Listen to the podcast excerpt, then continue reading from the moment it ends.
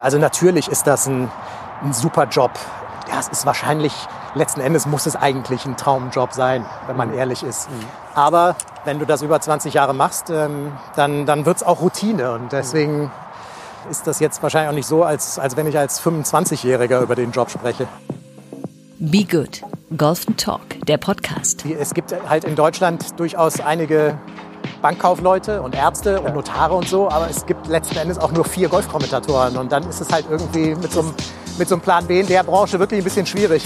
Kommen Sie mit zum Abschlag an T1 steht Manuel Unger, Journalist und Golfenthusiast. Jetzt hast du einen wunderschönen Abschlag vor dir auf Loch Nummer 8, leicht erhöht der Abschlag. Dort gleich links müsste dir liegen. Du kannst auch als Golfkommentator Ja, arbeiten. ich gebe mir Mühe. aber- Sehr gut. Er hat es mal wieder geschafft, Leidenschaft und Beruf zu verbinden. Also ich wäre nicht so weit vom Tourschnitt mit allen meinen Längen entfernt.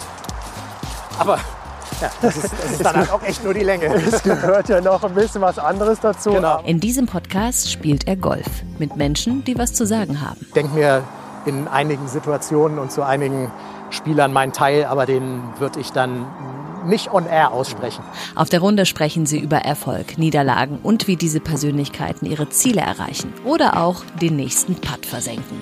Auch die Profis haben genau die Probleme, die Amateure auch haben, nur auf einem anderen Niveau. Viel Spaß mit Be Good Golf and Talk, der Podcast. Heute bin ich mit Gregor Biernert auf der Runde. Seine wunderbar angenehme Stimme kennen alle, die golfverrückt sind. Denn die haben natürlich ein Abo beim Pay-TV-Sender Sky. Hier kann man Golf ganz bequem vor dem Fernseher auf der Couch genießen und dank Gregors Kommentar und seines profunden Wissens alles über die Spieler, über die Plätze und diesen Sport erfahren. Unterstützt wird auch diese Podcast-Folge von dem Kölner Unternehmen Tentacle Sync. Vielen Dank dafür. Die haben in diesem Herbst den Track E auf den Markt gebracht. Das ist ein Timecode-synchronisiertes Aufnahmegerät und das ist so klein, dass es in die Hosentasche passt und beispielsweise beim Golfspielen überhaupt nicht zu spüren ist. Perfekt ist es auch für Videoblogger und Filmemacher. Die können nämlich den Track E an die Kamera anbringen und der stört überhaupt nicht. Für mich sind die Track E super, denn ich kann perfekte Tonaufnahmen machen und muss mich um nichts kümmern, außer mich auf die nächste Frage und den nächsten Schlag konzentrieren.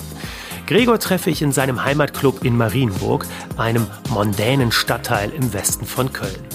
Der Neunloch Parkland Course, der ist wunderschön, liegt allerdings unmittelbar an der A4, die von Köln nach Aachen führt, was man dann auch spätestens ab Loch 2 akustisch nicht mehr verheimlichen kann.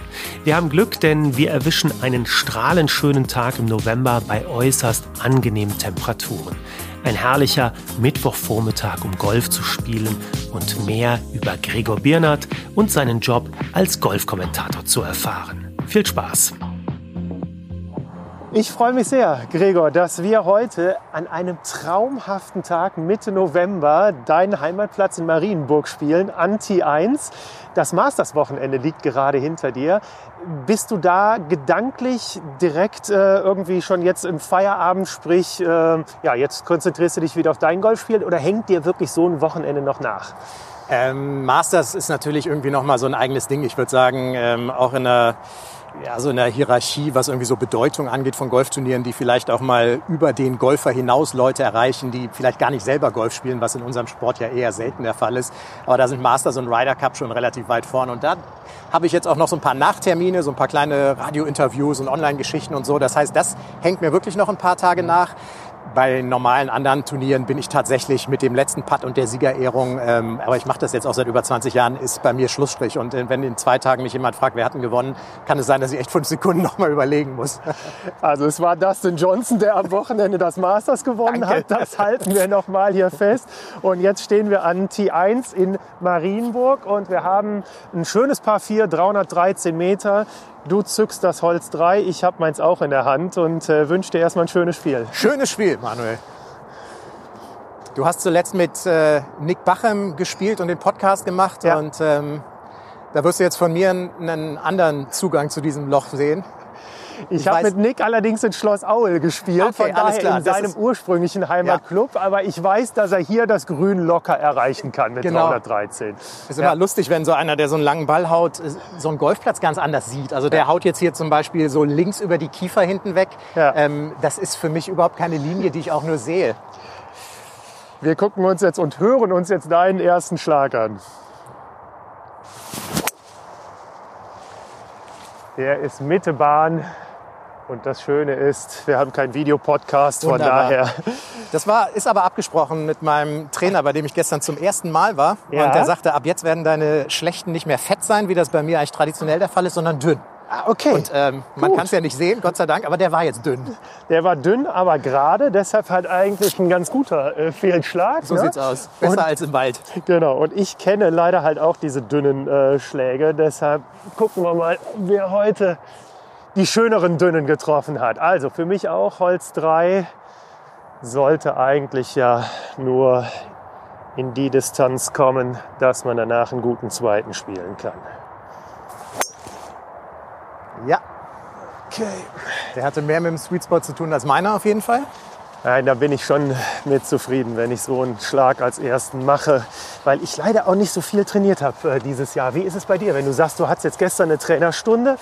Du nimmst es richtig ernst, ne? Ähm, ja, das war jetzt aber auch, glaube ich, irgendwie so die vierte Trainerstunde in diesem Jahr ungefähr. Äh, ich ich brauche immer irgendwie ab und zu mal eine neue Idee, einen neuen Zugang und in diesem Jahr habe ich mich so ein bisschen an so, ein, an so ein paar Details verfranst, wie das im Golf, das kennt jeder Spieler, irgendwie schnell passieren kann. Und dann ist immer die Frage, bringt dich das am Ende wirklich nach vorne, wenn du jetzt irgendwie im Rückschwung in der und der Position bist, in die du hin willst? Das heißt immer noch lange nicht, dass du den Ball damit gerade ausschlägst. Und wir haben jetzt gerade so einen ganz neuen Ansatz, mehr zielorientiert, mehr durchschwungorientiert und das ist ganz spannend. Und ähm, deswegen habe ich jetzt tatsächlich heute auch mal 40 Bälle geschlagen. Ansonsten bin ich eher nicht so das Trainingstier. Das heißt, wir sind zumindest ein bisschen äh, aufgewärmt. Kannst du, bist du jemand, der Dinge schnell technisch umsetzen kann? Oder äh, bist du wirklich jemand, der einfach 500 Wiederholungen braucht? Ich habe noch nie in meinem Leben 500 Wiederholungen irgendwie in so kurzer Zeit gemacht. Ich äh, hau mal irgendwie 30 Bälle und wenn ich den viermal mit einem Schläger halbwegs meinen Wünschen entsprechend gerade ausgeschlagen habe, dann lege ich den Schläger auch weg. Und das unterscheidet einen natürlich irgendwie von den Profis, die bleiben dann dran, beißen sich fest, machen 50, 60 Mal den gleichen Schlag mit dem Schläger. Mir wird dann immer langweilig und das war schon immer so. Und dann ist halt irgendwann auch ähm, Schluss, was, was niedrige Runden angeht. Also irgendwann geht's dann halt damit auch nicht dauerhaft unter Paar. Also von daher, ähm, aber ich kann es, ähm, da ich jetzt auch irgendwie seit 35 Jahren Golf spiele, weiß ich, wenn mir ein Trainer irgendwas sagt, was er meint. Und dann kann ich es, je nachdem, was es ist und wie sehr es sich unterscheidet von meinem natürlichen Schwung, das schneller oder nicht so schnell umsetzen. Aber du bist wie immer länger als ich, von daher wunderbar darfst du. Spiele ich meinen Ball zuerst. Beide auf dem Fairway und für mich sind es noch. Oh, auch schon mal schön. So lange habe ich nicht mehr gespielt. Mein, äh, meine Batterie ist schon mal leer vom Laser, aber ich Ah, glaube, da kann ich, ich gleich auch einen mit. noch mal rum. Aber wir sind ja auch oldschool-mäßig unterwegs, das geht ja auch so. Also, Eisen 9, geschätzt 115 Meter, Wind von links. Und den zweiten glatt getroffen. Nicht schlecht. War jetzt auf jeden Fall relativ solide. Sehr schön zielorientiert. Gut Richtung Fahne. Und wieder dünn. Aber das sind ja, das sind ja heute und in Zukunft wahrscheinlich die guten Misses. Das ist äh, nicht das Ziel, aber genau, Genau. zumindest. Ja, gerade bei uns auf dem Platz mit den Bäumen rechts und links. Ich bin eigentlich so ein, so ein Naturhooker ähm, und, und dann ist halt gleich der Abschlag, äh, der ist halt weg, kann irgendwie quer rauschippen und das Ziel ist, dass das Ziel ist ja eigentlich auch bei Profis, dass die schlechten Schläge noch in Ordnung sind und logischerweise dann je mehr wirklich gute du spielst, ähm, umso besser. Aber die schlechten sollten einfach nicht weg sein. Und, äh, das war eigentlich in meinem Spiel vom Abschlag aus immer eher so ein bisschen das Problem. Jetzt hast du uns gerade schon gesagt, dass du seit 35 Jahren Golf spielst. Gehst jetzt auf die 50 zu. Na komm, das muss ja jetzt nicht sein, oder? Ja. Also von daher äh, hast du äh, ja, als Teenager angefangen, äh, Golf zu spielen. Und ähm, als du damals das erste Mal den Schläger in der Hand hattest, ähm, hat es dich sofort gepackt? War Golf sofort deine Leidenschaft? Ich habe mit, äh, mit so sechs Jahren, fünf, sechs Jahren mit Tennis und Hockey angefangen und habe wirklich so den ersten Golfschläger dann, glaube ich, erst mit zehn, elf in der Hand gehabt. Aber da das ja ja, so von der, von der Art her halt mit so, mit so einem Spielgerät irgendwie einen Ball zu treffen, sich jetzt nicht so meilenweit auseinander war. Und wenn du dann ähm, mal den Ball mit relativ wenig Aufwand triffst und dann auch noch so als Stöpsel und der fliegt dann 80 Meter oder 100 oder so, da hat's mich doch relativ schnell, relativ schnell erwischt. Und ja. im Laufe der Jahre habe ich dann auch tatsächlich mit Tennis und Hockey aufgehört. Ich bin da auch äh, eher, eher ganz gern auf mich gestellt. Ich bin jetzt nicht so der hundertprozentige Mannschaftsspieler. Mhm. Und dann äh, kam mir Golf ganz gelegen. So, jetzt sind wir angekommen auf dem ersten Grün von Marienburg und wir spielen in der Sonne. Herrlich. Für mich jetzt mal hier ein 15 Meter. 16 Grad blauer Himmel und wir gehen auf Weihnachten zu. Es ist wirklich, also ja, über den Klimawandel wir, können wir gerne auch noch sprechen, aber es ist jetzt gerade zumindest sehr angenehm, noch so eine lange Golfsaison zu haben. Ne? Das muss man wirklich sagen. Bei ja. denen wirklich auch sehr guten Platzverhältnissen, wie ich jetzt schon merke. Mal gucken, wie die Grüns laufen. Oh Gott, oh Gott. Also das war, du, hast, du hast zu viel Masters geguckt, glaube ich. genau, sehr schnelle Grüns hier. Nimmst du denn, ich sag mal, jede Golfrunde auch ernst? Also jeden Schlag und. Immer, immer weniger, muss ich sagen. Also ich würde sagen, das war sogar bis vor, bis vor fünf, sechs, sieben Jahren war es noch so, dass ich mich auch echt schwarz geärgert habe, wenn ich einfach mal so eine neun oder 18 Löcherrunde mit Freunden nicht gut gespielt habe. Mittlerweile kann ich echt besser abhaken und äh, sollte man dann auch irgendwann mal meinen, wenn man auf die 50 zugeht. Aber bei mir hat das relativ lang gedauert und ich habe halt echt immer so einen gewissen Anspruch an mein Spiel und an gewisse Schläge. Und wenn es dann irgendwie so totale Grütze ist, dann ähm, dann bin ich davon auch tatsächlich nicht so begeistert. Ja, und stattdessen fängst du jetzt mal mit einem lockeren Birdie an. Das Birdie freut, mich, freut mich sehr. Während des Redens einfach mal einpatten. Ja, manchmal hilft dir auch das, dass man. Die Ablenkung. Genau, genau, dass man gar nicht so viel da rein interpretiert und macht, sondern eher intuitiv da rangeht. Ja, Aber absolut. Bist du trotzdem, wenn du sagst, also du trainierst jetzt gar nicht so viele Bälle, so viele Wiederholungen, bist du eher ein Gefühlsspieler oder? Ja, würde ich schon sagen. Also da will ich eigentlich wieder hin. Äh, ich, ich mache mir immer relativ viel Gedanken um Technik, aber trainiere dafür viel zu wenig und das passt nicht zusammen. Also wenn du irgendwie technische Gedanken hast und, und an Winkeln arbeitest oder an bestimmten Positionen, dann, gerade wenn du ein paar Jahrzehnte Golf gespielt hast, musst du das auch echt noch häufiger wiederholen als als 15-Jähriger oder so. Weil bei mir ist halt eine Bewegung, so richtig, ähm, so richtig festgefahren. Ähm, und von daher würde ich sagen, ich, ich will in Zukunft und den Rest meiner Golfkarriere versuchen, mehr aus dem Bauch und mehr aus Gefühl zu spielen und mir äh, nicht mehr so viel Technikgedanken zu machen. An welchem Punkt befindest du dich gerade, was deine Golfkarriere angeht? Ähm, an welchem Punkt? An dem, dass es mehr Spaß macht, egal wie man spielt. Was ich mir aber wirklich auch, nein, ich will nicht sagen schwierig vorstelle, aber dann guckst du vier Stunden lang die besten Golfspieler also, wie viele Stunden am Stück äh, kommentierst du dann? Vier, ne? Ungefähr, oder? Ja, sind, im Schnitt sind es eigentlich eher drei ja. pro Tag. Ja, genau. Und dann äh, pro Turnier sind es halt meistens äh, zwölf Stunden an vier ja. Tagen. Donnerstag bis Sonntag. Ja, ja, aber, aber, dann siehst du wirklich so viele großartige Schläge, vielleicht auch mal äh, einen schlechten oder einen Misshit, aber in erster Linie immer die Perfektion vor Augen. Und dann äh, gehst du auf die Range und schlägst Bälle und was hat das, was und, macht und das mit dir, wenn aus. du so viel gutes Golf permanent siehst? Ich bin ja jetzt tatsächlich ähm, so ein bisschen, hat sich das ja entwickelt, äh, dass ich auf der einen Seite mein eigenes eher durchschnittliches Golfspiel habe und das, was ich sehe im Fernsehen, also ich versuche ich versuch mich gar nicht mit denen zu vergleichen. Ähm, ich bin in der Situation, ich kann durchaus auch zumindest theoretisch die Schläge, die die meisten Profis können. Ähm, dann ist halt immer die Frage, kannst du sie unter Druck, kannst du sie wiederholen und sowas. Und da weiß ich, dass ich, dass ich dafür nie genug trainiere. Deswegen also ich habe ich hab gar nicht den, den Anspruch, irgendwie zu spielen wie ein, wie ein Profi. Ich, ähm, ich weiß, was ich kann. Ich weiß, wofür ich mehr machen müsste. Ich glaube, ich kann mich selbst relativ realistisch einschätzen. Und ich würde nicht sagen, dass es mich hemmt, äh, dass ich zum Beispiel jetzt irgendwie die ganze Zeit äh, dann Tiger und, und Dustin Johnson spielen sehe und wo die die Bälle hinhauen und wie gut die patten und so. Ich weiß, dass die dafür auch wirklich viel arbeiten, dass sie da seit Jahrzehnten akribisch äh, daran rumfeilen, jeden Tag machen. Und ich weiß auch ganz genau, das wäre nie was für mich gewesen. Diese, diese stumpfen Wiederholungen auf der Range dann von mir aus irgendwie 60 Mal ein Eisen 8 oder sowas zu schlagen, da wird mir nach 10 Malen einfach langweilig. Und das macht einfach einen Profi auch aus, der, der wiederholen kann, der dranbleibt, der, der wirklich, wie ich gesagt habe, ähm, ganz detailliert und akribisch am Schwung arbeitet. Das war noch nie mein Ding. Ich habe immer Wiederholungen, stumpfe, ich sage jetzt einfach mal relativ stumpfe Wiederholungen irgendwie gehasst in allen möglichen Bereichen. Ich mache lieber, ich probiere lieber aus, mache was Neues. Ähm, und das, äh, damit ist dann beim Golf leistungsmäßig logischerweise irgendwann Schluss. Und da weiß ich, dass bei mir mit meinem aktuellen Aufwand ähm, jetzt auch gerade mit meinem Handicap, da geht es auch definitiv nicht, nicht weiter runter in der Zukunft. Das müssen wir jetzt mal wenigstens einmal aussprechen. Also die Saison 2020 ist beendet. Wie, mit welchem Handicap beendest du die Saison? Mit 1,1. Wow.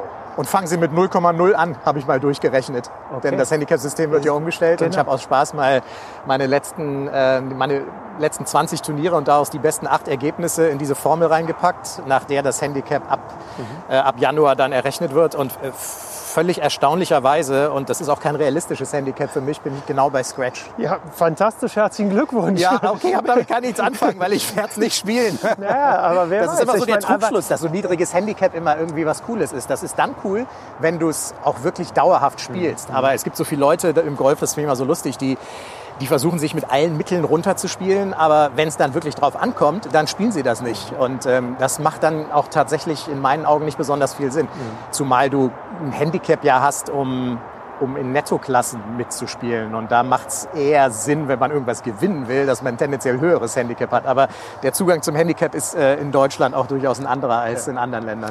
Aber deshalb bekommen wir jetzt das äh, World äh, Handicap und dann erklär noch mal bitte, wie hast du es errechnet? Ähm, wie muss man vorgehen, um jetzt das neue Handicap zu bekommen? Kannst du es in einfachen Worten? Wir haben, in, in, obwohl wir da hinten die Leute gehen aus der, aus der Bahn langsam raus. Du kannst also Das kann ich in zwei Tag Sätzen, ohne dass ich genau auf diese Formel eingehe. Aber es geht darum, dass man aus den letzten 20 Turnieren, die man gespielt hat, die besten acht Ergebnisse nimmt die kommen in eine Formel rein, in der der Slope und das Course Rating, also so ein bisschen die, die Schwierigkeitsgrade des Golfplatzes mit verrechnet werden.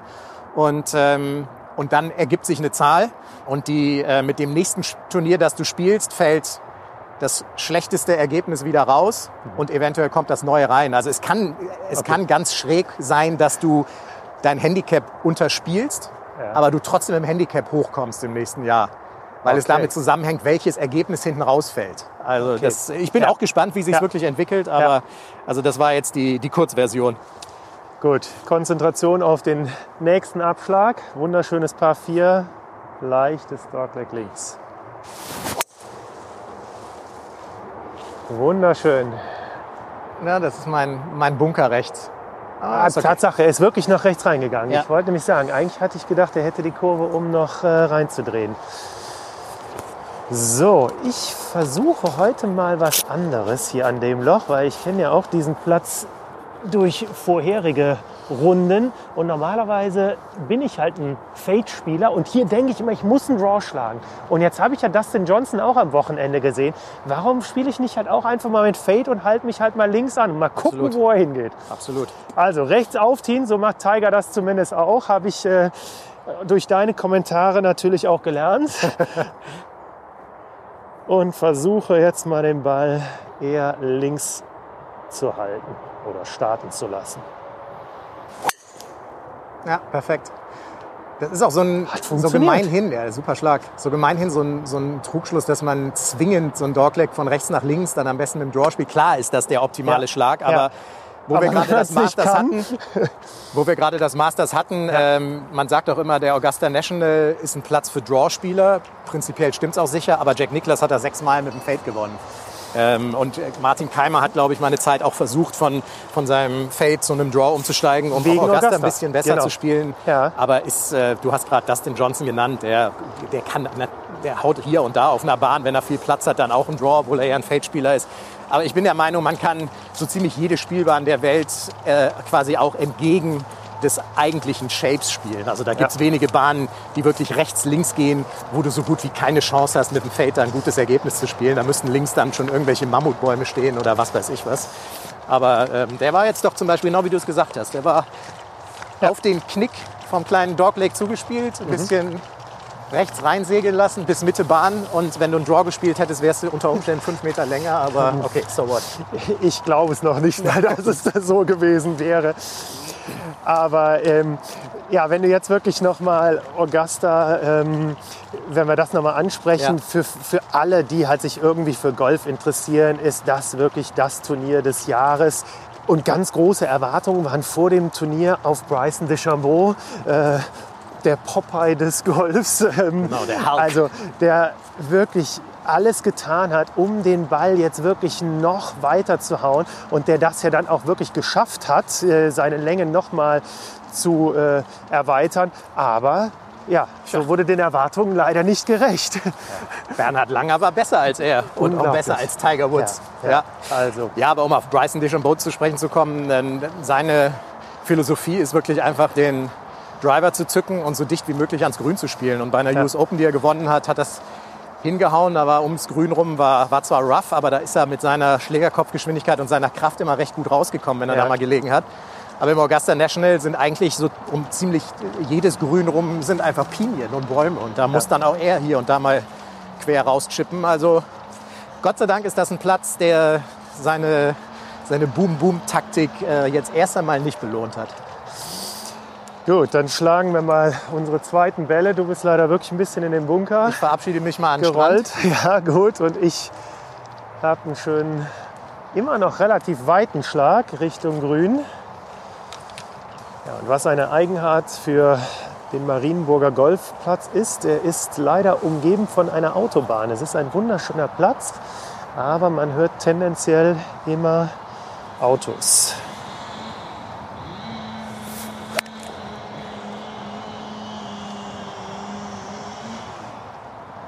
Noch ein bisschen kurz geblieben.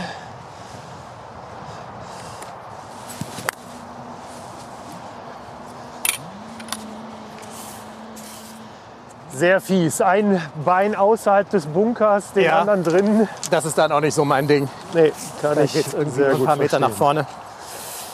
um eine weitere Person wirklich zu würdigen, die du gerade schon genannt hast.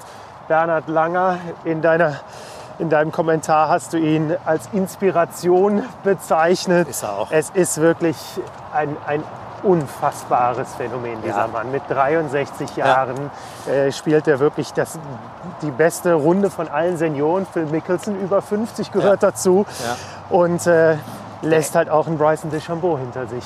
Der älteste, der jemals in der Geschichte vom Masters, das jetzt zum 84. Mal ausgetragen wurde, den Cut geschafft hat. Der älteste Spieler im Feld. Vermutlich der, der kürzeste, statistisch gesehen, oder einer der äh, kürzeren mit den anderen Senioren da zusammen. Aber der hat Ja. seine ersten German Opens gewonnen, da war ich noch gar nicht geboren. Und äh, der hat über Jahrzehnte Golfturniere gewonnen, zweimal das Masters gewonnen. Der dominiert seit 13 Jahren die Senior Tour in Amerika. Das hört sich immer so an, ja, Senior Tour, aber die spielen geniales Golf und verdienen auch echt noch Geld damit. Also wenn du da drei Tage ein Turnier spielst und das gewinnst, ähm, dann kriegst du da auch noch knapp 300.000 Dollar für. Ich würde mal sagen, das ist nicht so ganz schlecht. Hat auch einen ganz anderen Stellenwert als bei uns. Und ähm, da hat der diverse Male, also sechs, sieben Mal, sieben Mal bestimmt, würde ich sagen, die Geldrangliste gewonnen. Die, die Punkterangliste heißt Schwab Cup äh, auf dieser Tour, hat er auch zigmal gewonnen, hat über 40 Turniere gewonnen in der Zeit. Also Ja. da, diese Tour dominiert er und dass der auch wirklich einfach noch mit Jungs mithalten kann, wo er mittlerweile schon fast der Großvater sein kann, das macht einfach Spaß und das, Ja. äh, das spricht in meinen Augen auch echt für, für, das, für das Spannende beim Golf. Es geht eben nicht nur um 27-Jährige, die den Abschlag 330 Meter weit hauen. Da spielt ein 63-Jähriger mit Präzision und Course-Management besser als ähm, der Weltranglistendritte. Und das Ja. finde ich einfach super. Geht mir ganz genauso. Und äh, es ist wirklich toll, dass man einen solchen Sportler aus dem eigenen Land hat, obwohl er hier leider nicht so gewürdigt wird. Ja, Aber absolut. da sprechen wir gerne gleich weiter. Du hast einen kleinen Pitch vor dir. Schöner Kontakt. Ein bisschen links. Okay. Hast du Bernhard Langer schon mal getroffen, schon mal kennengelernt, interviewt? Äh, interviewt noch nicht. Ähm, wir waren vor 20 Jahren und vor 19 Jahren, 2000, 2001, waren wir beim Masters auch noch vor Ort. Und damals habe ich zwar schon kommentiert, aber die großen Turniere haben noch die Kollegen gemacht. Und meine Aufgabe war, ähm, äh, Gäste fürs, äh, für unser Studio zum Interview ranzubekommen. Die hat Carlo dann interviewt. Äh, und da war dann halt auch unter anderem Bernhard Langer dabei. Und äh, da habe ich ihn, da habe ich ihn kennengelernt und auch da hat er schon, ähm, war total sympathisch und hat eher mich ausgefragt und wie, zu wie viel wir da sind und wie die Produktionen so laufen, ja. obwohl er gerade nun irgendwie mitten in einem der größten Golfturniere war. Das fand ich, äh, fand ich unheimlich, unheimlich nett und auch interessiert äh, und auch so ein bisschen über, ja, über den Golftellerrand hinwegschauend. Mhm. Ähm, aber ich, also ich kann jetzt nicht sagen, dass ich irgendwie äh, Bernhard Langer privat oder persönlich oder so großartig kenne. Wie würdest du dennoch seine Aura beschreiben? Ach, der hat natürlich, der hat ja so eine souveräne Art. So ein Bernhard Langer ist, der ruht in sich, er ist ja sehr religiös. Da hat man auch das Gefühl, er würde immer in allem, was passiert, positiv oder negativ, in, in Gott vertrauen. Und ähm, es ist schon eine interessante Aura, gerade vor dem Hintergrund dass er einer der besten Golfer der letzten Jahrzehnte ist und ähm, so die Art, wie er sich, wie er sich bewegt, wie er redet, das ist wahnsinnig souverän und sowas. Mhm. Ähm, sowas, das ist wie so ein, boah, das kann man eher so boah, sagen, als dass man das in Worte fassen kann. Mhm. Das ist, ähm, das ist eine, eine, echt interessante und beeindruckende Aura, würde ich sagen. Also wenn ich ihn halt im Interview dann halt auch bei euren Kollegen, die vor Ort sind, sehe, stelle ich aber auch fest, er ist halt schon auch jetzt ein bisschen amerikanisiert. Ne? Also dass er wirklich halt dann auch mehr lächelt und mehr auch auf die Interviewer zugeht, ja. weil er sonst ja schon auch immer ja, etwas verhärmt auch etwas ja, wirkt. Ja, das ne? stimmt. Das, das ich lass dich mal kurz ja, chippen. Ich, ich, ich chippe, aber ich höre dir gerne dabei zu. Wenn ich an Bernhard Langer denke, kannst du ein guter Chip werden. mal probieren. Ja, ich denke auch, da, ähm, da hat er sich auf den amerikanischen Medien. Oh, geh rein. Könnte reingehen. Oh, wow. Meine Nicht schlecht. Das waren mal 35 Meter und der ist 10 ja. Zentimeter dran. Wie Sehr gesagt, schön. Bernhard Langer und ja. seine Aura. Man muss nur über so, ihn sprechen. So viel spielt die Psyche eine Rolle beim Golf, wenn man die richtige Vorstellung hat. Ja, die Amerikaner wollen also so Interviews und, und Leute, die ein bisschen aufgeschlossen sind und auch was, kurz was zu erzählen haben, die gehören zum, zum amerikanischen Mediengeschäft dazu in allen Sportarten. Und ähm, da musst du auch, wenn du irgendwie gerade Grütze gespielt hast, dann tatsächlich in den sauren Apfel beißen ja. und mal grinsen, ordentliche Antworten geben. Ich meine, Phil Mickelson ist das beste Profibeispiel für ja. sowas zum Beispiel. Und ähm, da, da hat sich Bernhard Langer sicherlich... Äh, sicherlich auch entwickelt. Ähm, ich würde auch jetzt mal behaupten, dass er vor 15 Jahren oder vor 20 Jahren noch nicht so intensiv und so viel und so ausführlich auf Fragen geantwortet hat. Mhm, ja. Aber er ist jetzt auch seit, ich weiß gar nicht, er ist mit einer Amerikanerin verheiratet und wie lange er jetzt schon in Florida lebt, das sind ja auch 20 Jahre ja, mindestens. Mehr, mehr. mehr. Sind ja mehr. Kinder ja, genau. sind ja, glaube ich, alle schon ja, geboren. Ne? Das sind eher, eher 30, 35 Jahre. Also von so, daher, während du chips, werden hier nebenan noch ein paar Bäume gefällt und verarbeitet. Oh, der war nicht schlecht, da war ein Blatt zwischen. Ja, irgendwas war, war anders. Oh, ich nehme trotzdem noch mal den Putter in der Hand, aber den darf ich jetzt wirklich als Tap-In. Easy Par? Easy Par, aber ja, wie gesagt, das war ein guter Chip. Der hat geholfen. Der war sehr gut. Kurzes Spiel hilft. Ja, ist wohl wahr. Was ganz Neues in dem Spiel. nee. Ja, schade. So. Ja, aber ich meine, das ist natürlich ein Traum, dass du schon in Augusta sein durftest, weil zu diesem erlesenen Kreis äh, gehören ja wirklich nur ganz wenige. Karten gibt es überhaupt nicht mehr. Die Warteliste wurde, glaube ich, abgeschafft naja, für, vor 20 für Tickets. Jahren schon. Ja, ja, genau. Das heißt, man kommt als Normalsterblicher, wenn man jetzt nicht zufällig jemand kennt, der in Augusta National Mitglied ist, das sind aber auch nur 300, glaube ich, ja, äh, ähm, hat man keine Chance, auf diesen Platz zu kommen. Wie hast du den damals empfunden? Ja, das ist, äh, das ist so eine ganz eigene Welt, ähm, der, wenn man sich vorstellt, wie ein perfekter Golfplatz aussehen müsste, dann ist es ist einfach Augusta National. Es ist alles drapiert. Jetzt im November hat nicht viel geblüht oder eher gar nichts. Das sieht natürlich im April anders aus mit den Azaleen, den ganzen Rhododendren und was weiß ich was noch für Pflanzen. Aber ich fand es jetzt es, ist, es sah äh, trotzdem nett aus. Wunderschön. Ja, Allein ja. wirklich die, die Herbstbäume und. Aber äh, wenn es dann noch ein bisschen bunter ist ja. mit den Magnolien und so. Aber okay, wie auch immer, es, diese Fairways da und die Grüns, es ist wie ein Teppich. Da ist kein Makel. Also ein geknüpfter Teppich ist unsauberer als ein Fairway vom Augusta National. Und dann äh, ist, geht alles gesittet zu, wenn du dich da daneben nimmst. Äh, du hast bei anderen Golfturnieren in Amerika, da sind die Leute dann unter Umständen am Samstag um 1 Uhr auch schon mal leicht alkoholisiert. Dann fliegst du in Augusta direkt vom Platz. wenn dein Smartphone geht, fliegst du vom Platz. Also ähm, ja, die Patrons sind da diszipliniert im Gegensatz zu anderen amerikanischen Turnieren. Ähm, es sind so viele Aspekte, die das einfach so wahnsinnig spannend machen. Einfach echt ein schönes Golfturnier. Ja. Die Motorsäge.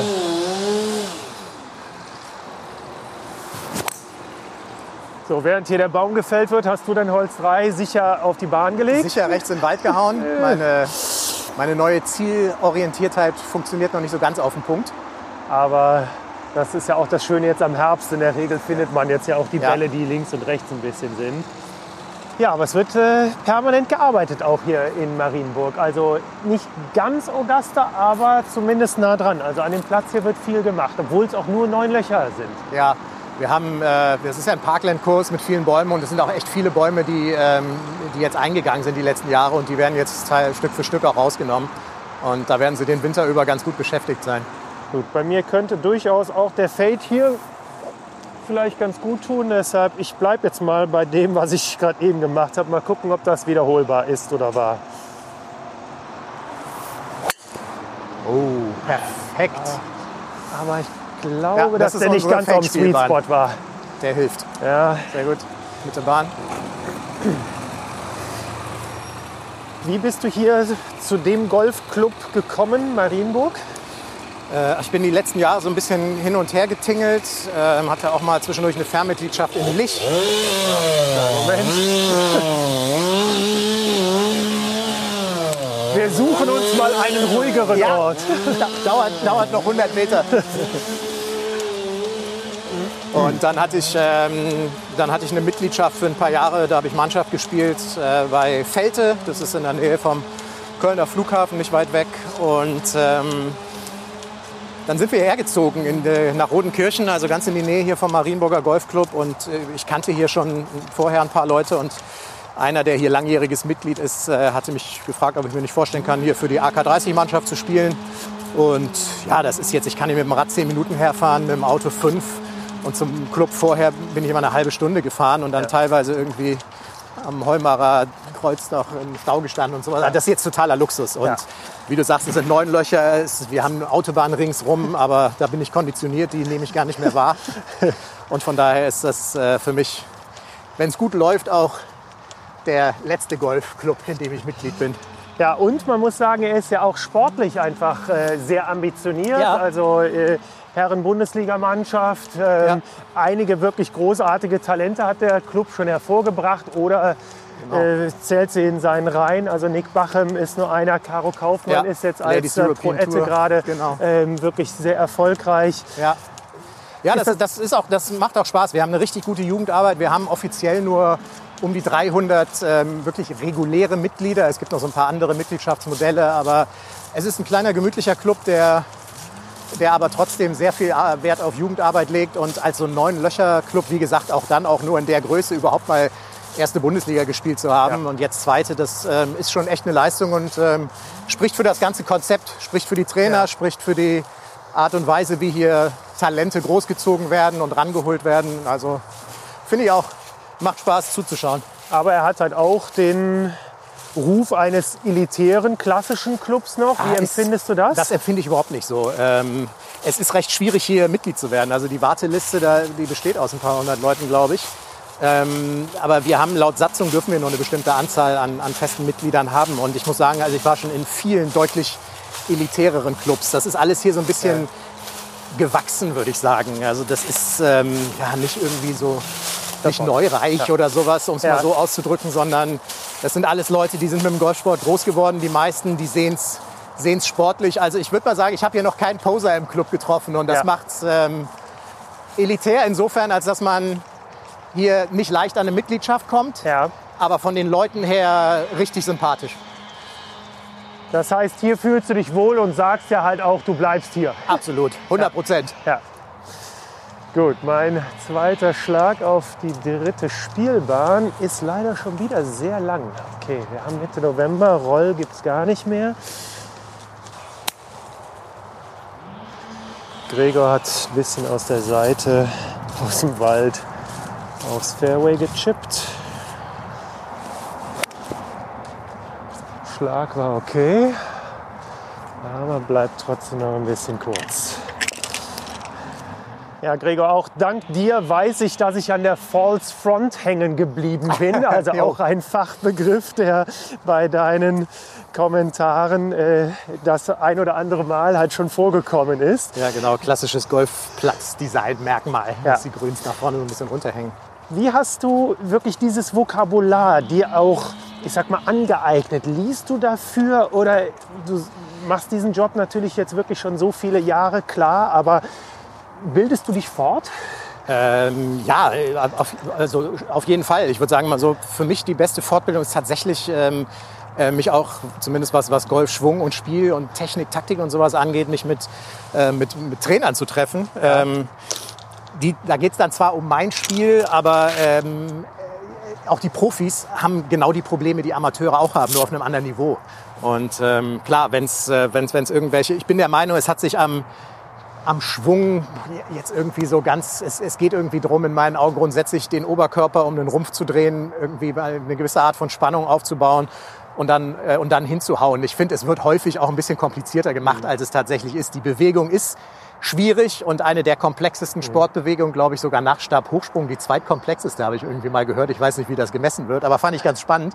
Und ähm, aber natürlich, es ist, ähm, ich, ich lese, äh, ich lese die einschlägigen Magazine, Seiten und ähm, das gehört ja auch immer zu einer Vorbereitung dazu auf jedes Turnier. Und wenn es irgendwo, wenn es irgendwo neue Ideen gibt oder so, dann sollte ich die bestenfalls mitbekommen in meinem Job. Okay, kurzer Pitch. Das ist für dich ein Sandwich? Das ist jetzt mal ein Gap Wedge, wobei ich gar nicht so ganz genau weiß. Ich würde mal sagen 100 Meter bis zur Fahne. Mal schauen, ob das passt. Ja, das war wieder der dünne. Sandwich wäre es gewesen. Das wäre nee, das wäre glaube ich auch ein normal getroffenes Gap Wedge gewesen, aber das zeigt mir aber auch schon, dass ich ähm, dass ich was verändere nach meiner Trainingsstunde gestern. Ja. Das ist eigentlich ganz Super. interessant, weil diese, diese dünnen waren immer eher nicht mein Problem. Ja. Aber da mir der Trainer auch gesagt hat, es kann sein, dass das jetzt deine Ja. in Anführungszeichen Fehlschläge werden und es werden sie, zeigt mir, dass ich in der Bewegung zumindest auf dem richtigen Weg bin. Klingt wahrscheinlich für Nichtgolfer ein bisschen schräg. Ich mache einen Grütze Golfschlag, aber bin trotzdem zufrieden. Aber das ist in der Umstellung, äh, gehört das einfach dazu. Und es gibt ja auch diesen wunderbaren Golfspruch, thin to win. Ja, absolut. Flach spielen, hoch gewinnen. Da Genau. gibt so einiges, genau. Ja. Oder hat mir auch mal jemand erzählt, er hätte noch nie gesehen, dass ein gefettetes, äh, gefetteter Abschlag beim Paar 3 zu einem Hole in One geführt hat, aber ein gedünnter durchaus. Absolut. Das Also ist, von da ist daher- dran. Ja. Ich habe noch einen kleinen Chip hoch auf grün. Sehr schön. Ge Richtiges Ballgefühl hat der Manuel. Sehr sauber. Er bleibt noch. Bleibt noch liegen. Tödlich ist natürlich, wenn man kleine kurze Chips dann dünn trifft und toppt. Ja, dann kann es teuer werden. Da muss ich jetzt gerade durch.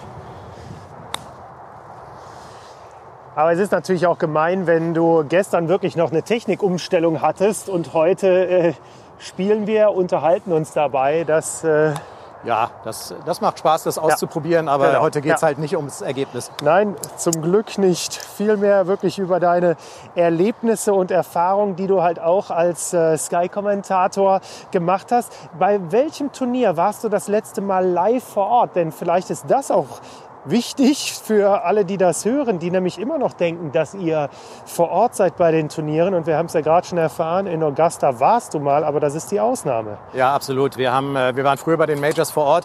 Diese Vor-Ort-Produktion mit Studio, Reiserei, allem drum und dran, die haben sechsstellig gekostet und äh, das ist einfach am Mehrwert vorbei. Das ist, das ist wirklich relativ rausgeblasenes Geld, nur um äh, an einem Tag eventuell zwei, drei Leute da ins Interview zu bekommen. Interviews bekommen wir auch von den Amerikanern, die müssen wir dann übersetzen und wir sind dann irgendwann drüber äh, übergegangen, da wirklich das Geld zu sparen und alles aus München zu kommentieren. Und ja, ich, das ist tatsächlich was, was, äh, wenn ich an, auf meinen Job angesprochen werde, was so der, die größte Fehleinschätzung eines Großteils des Publikums ist, dass wenn wir in München in unserer Box sitzen vor einem Bildschirm, dass wir dann nicht alle Informationen haben oder nicht so gut in Anführungszeichen kommentieren können, als wären wir vor Ort. Also grundsätzlich war ich das letzte Mal vor Ort bei der Players in Sawgrass, das ist ein paar Jahre her. Da sitze ich im TV-Compound, der ist irgendwie vom, von der nächsten Spielbahn des Platzes 300 Meter weit weg. Ja. Ich sitze da in einer kleinen Box, genauso wie in München, und habe einen Bildschirm, genauso wie in München. Das Bild ist live, genauso wie in München. Da ist der Übertragungsweg über Kabel vielleicht nur 300 Meter und das sind dann äh, irgendwie 6000 nach München. Ja. Ist aber egal. Das Bild kommt dann drei Sekunden zeitverzögert an, aber ich sehe es auch nicht früher. Die Leute glauben immer, ja, du weißt ja vorher schon, wie das Ergebnis war. Ja. Du weißt ja vorher schon, wie der Schlag war. Und das ist immer so lustig, diese Denkweise, dieses teilweise echt ähm, nicht wissen, wie, wie so ein, wie so ein Live-Signal und so eine Live-Veranstaltung funktioniert. Und da weiß ich manchmal gar nicht, wo ich mit dem Argumentieren ansetzen soll. Also grundsätzlich durch die, durch die Online-Medien und so bekomme ich Informationen im Bruchteil einer Sekunde genauso schnell nach München, als wenn ich auf dem Platz wäre. Denn da habe ich auch nur einen Computer. Das ist nicht so, dass mir da irgendein Redakteur die Bude einrennt und immer sagt, "Ö, und äh, da und da ist gerade das und das passiert. Also von daher, dank unserer Social Media und dank der Aktualität auch bei den Internetseiten, das Leaderboard ist genauso aktuell, wenn ich das in München übers Internet sehe, als wenn ich vor Ort bin. Aber, und das finde ich dann halt das Spannende, du und auch deine Kollegen, ihr könnt mir schon sagen, wie das Break wirklich ist auf dem Grün, wo ich mir wirklich die Frage stelle, wenn ich jetzt die Kameraeinstellung habe, dann ist es entweder Erfahrung, Ja. weil du äh, äh, Augusta jetzt schon 20 Mal kommentiert hast und wirklich im Zweifel die Grüns kennst durch die vorherigen Übertragungen. Ist das so? Ja, also das ist, das ist ganz klar eine Mischung aus verschiedenen Sachen. Zum einen sind natürlich die, äh, also die Hosts, die gastgebenden Kommentatoren, die sind vor Ort. Die sitzen zwar auch in ihren Boxen, aber es gibt immer irgendwie ein paar, die auf dem Platz mitlaufen. Und Ja. dann muss man fairerweise sagen, wenn Nick Faldo kommentiert, äh, der kennt wirklich die Breaks auch ganz persönlich. Also manchmal kann man bei denen reinhören, wenn die sagen, der Putt bricht von da nach da. Aber gerade Augusta ist ein Platz, den wir wirklich so oft gesehen und kommentiert haben. Ähm, den kenne ich jetzt halt auch seit 25 Jahren. Und dann, dann kennst du die Breaks, auch wenn du sie, ähm, auch, auch wenn du dann noch nicht drüber gelaufen bist. Äh, ja. das, das ist dann tatsächlich einfach mal so. Und ansonsten gibt es so gewisse Basics, äh, hängt auch mit dem Golfplatzdesign zusammen. Es hängen einfach doch insgesamt die meisten Grüns von hinten nach vorne. Je nachdem, wie der Ball dann liegt, kannst du echt schon mal zumindest grob sagen, okay, der sollte jetzt so und so laufen. Aber alles in allem ist es so, dass wir dass die Austragungsorte sich häufig nicht so sehr ändern. Äh, dass es also irgendwie einen ganz neuen Golfplatz gibt, auf dem gespielt wird. Das sind alles Plätze, die es, äh, die es schon seit ein paar Jahrzehnten gibt und dementsprechend haben wir die auch schon häufig gesehen und kennen deswegen auch einfach viele Breaks aus Erfahrung. Ja. Das finde ich auf jeden Fall immer sehr spannend. So, jetzt sind wir an Loch Nummer 4 in Marienburg, Paar 3. Genau. Sehr Schön mit, äh, mit Bunkern ringsrum. Wir, Im Moment haben wir noch so einen grauen Sand und das könnte irgendwann mal aussehen wie ein schönes Augusta-Grün. Denn Im nächsten Jahr bekommen wir neue Grüns und auch ganz weißen Sand. Oh. Und dann hast du so schön den Kontrast mit dem, mit dem Grün, dem weißen Fairway. Sand in den Bunkern und den Bäumen, den Grün im Und dann Hintergrund. hat man wirklich Kiefern, die könnte man sich als Pinien vorstellen. Genau. Ja, also Augusta in Lässt grüßen. Köln. Schöner Schlag. So, was hast du für eine Länge jetzt geschätzt Ich von habe jetzt so hier? geschätzt 140 und beim, mit, bei den Temperaturen, mit dem Wind und so wäre es jetzt eine 8 bei mir. Okay, gut. Die habe ich jetzt auch mal in der Hand, obwohl du ja eigentlich normalerweise immer einen Schläger länger bist als ich. Aber irgendwie dachte ich, wir haben ein bisschen Rückenwind. Ja, kann mal schon gucken, passen. was passiert. Wenn du aber sagst 140, würde ich fast eigentlich doch auf die 7 gehen. Aber jetzt äh, heute nutzen wir nochmal das warme Wetter und vielleicht wird es ja ein guter Hit. Schöner Draw. Der reicht. Ja. Da sehe ich ja alt aus heute gegen dich. Du, äh, ich habe einfach, das kurze Spiel hat mich bislang noch nicht enttäuscht, das stimmt. Also, äh, wie wichtig ist dir wirklich, wenn du sagst, du spielst hier für die AK30-Mannschaft, äh, wirklich Turniergolf für dich und der, der Battle auch? Ja, auch das ist irgendwie echt ein bisschen weniger geworden. Ich, ähm, wenn, ich, wenn ich spiele, wenn ich kann, ich habe halt einen Wochenendjob, deswegen kann ich häufig zu den, zu den Ligaterminen am Samstag sowieso nicht. Wenn, dann bereite ich mich da auch drauf vor und will logischerweise gut spielen und ärgere mich auch, wenn es nicht so läuft. Ähm, aber ansonsten turniermäßig äh, spiele ich irgendwie ein paar Mal Herrengolf oder vielleicht zweimal im Jahr einen Monatsbecher. Diese ganzen internationalen oder nationalen AK30-Meisterschaften, für die ich tatsächlich mit meinem Handicap qualifiziert wäre, kann ich leider meistens nicht mitnehmen, weil ich, weil ich dann doch äh, kommentieren muss und ich kann einfach so ein Turnier nicht ausfallen lassen, weil es ist halt mein, mein Haupteinkommen. Ähm, von daher ist das wirklich in den letzten Jahren weniger geworden. Ich, ich dattel hier und da beim, beim kleinen Herrengolf mit so einem gemütlichen Zusammensitzen mittwochs abends dann rum, aber äh, ich würde sagen, da ist mein, ja, mein, mein Anspruch ein bisschen, hat sich ein bisschen gewandelt in den letzten Jahren. Ich sehe es jetzt wirklich mehr als, als Hobbygolfer, als, als großartiger Turniergolfer. Aber das ist natürlich auch nochmal ein wichtiger Punkt. Du bist Freiberufler, du bist nicht äh, festangestellt bei Sky.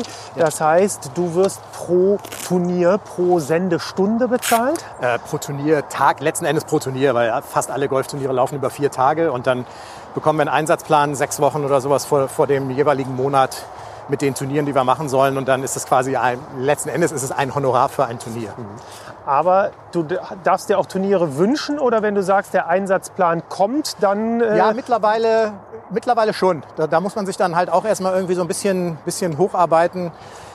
Klar hat das angefangen damit, dass ich die Turniere gemacht habe, die, die schon länger dabei waren und bei uns in der Hierarchie über mir waren ähm, sich aussuchen konnten, was sie machen. Und ich habe das kommentiert, was quasi übrig geblieben ist, mhm. was für mich aber auch völlig okay war. Aber jetzt komme ich auch schon mal in die Position, dass ich sagen kann, ähm, also Masters würde ich ganz gern machen oder ja. sowas oder DP World Tour Championship, wie auch immer. Und dann bekommst du das haut auch. das auch häufiger mal hin.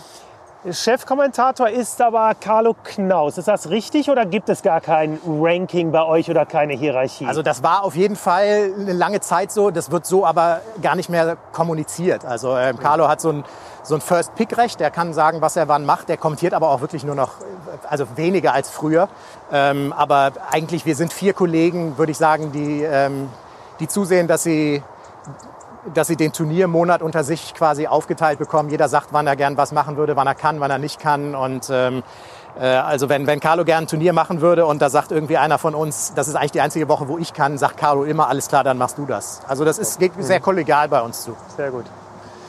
Konzentrieren wir uns mal kurz auf unsere Putts. Theoretisch ja zwei Birdie-Putts auf dem Paar 3. Hatte ich eigentlich von Nick Bachen natürlich auch noch mal gelernt. Der lässt wirklich keinen Putt zu kurz. Ich ja, leider immer noch. Auch, ja, ich Von auch. daher habe ich es nicht gelernt. Aber großes, großes schöne, Problem im Golf und so überflüssig. Ja, genau. Also das kann man sich eigentlich schenken.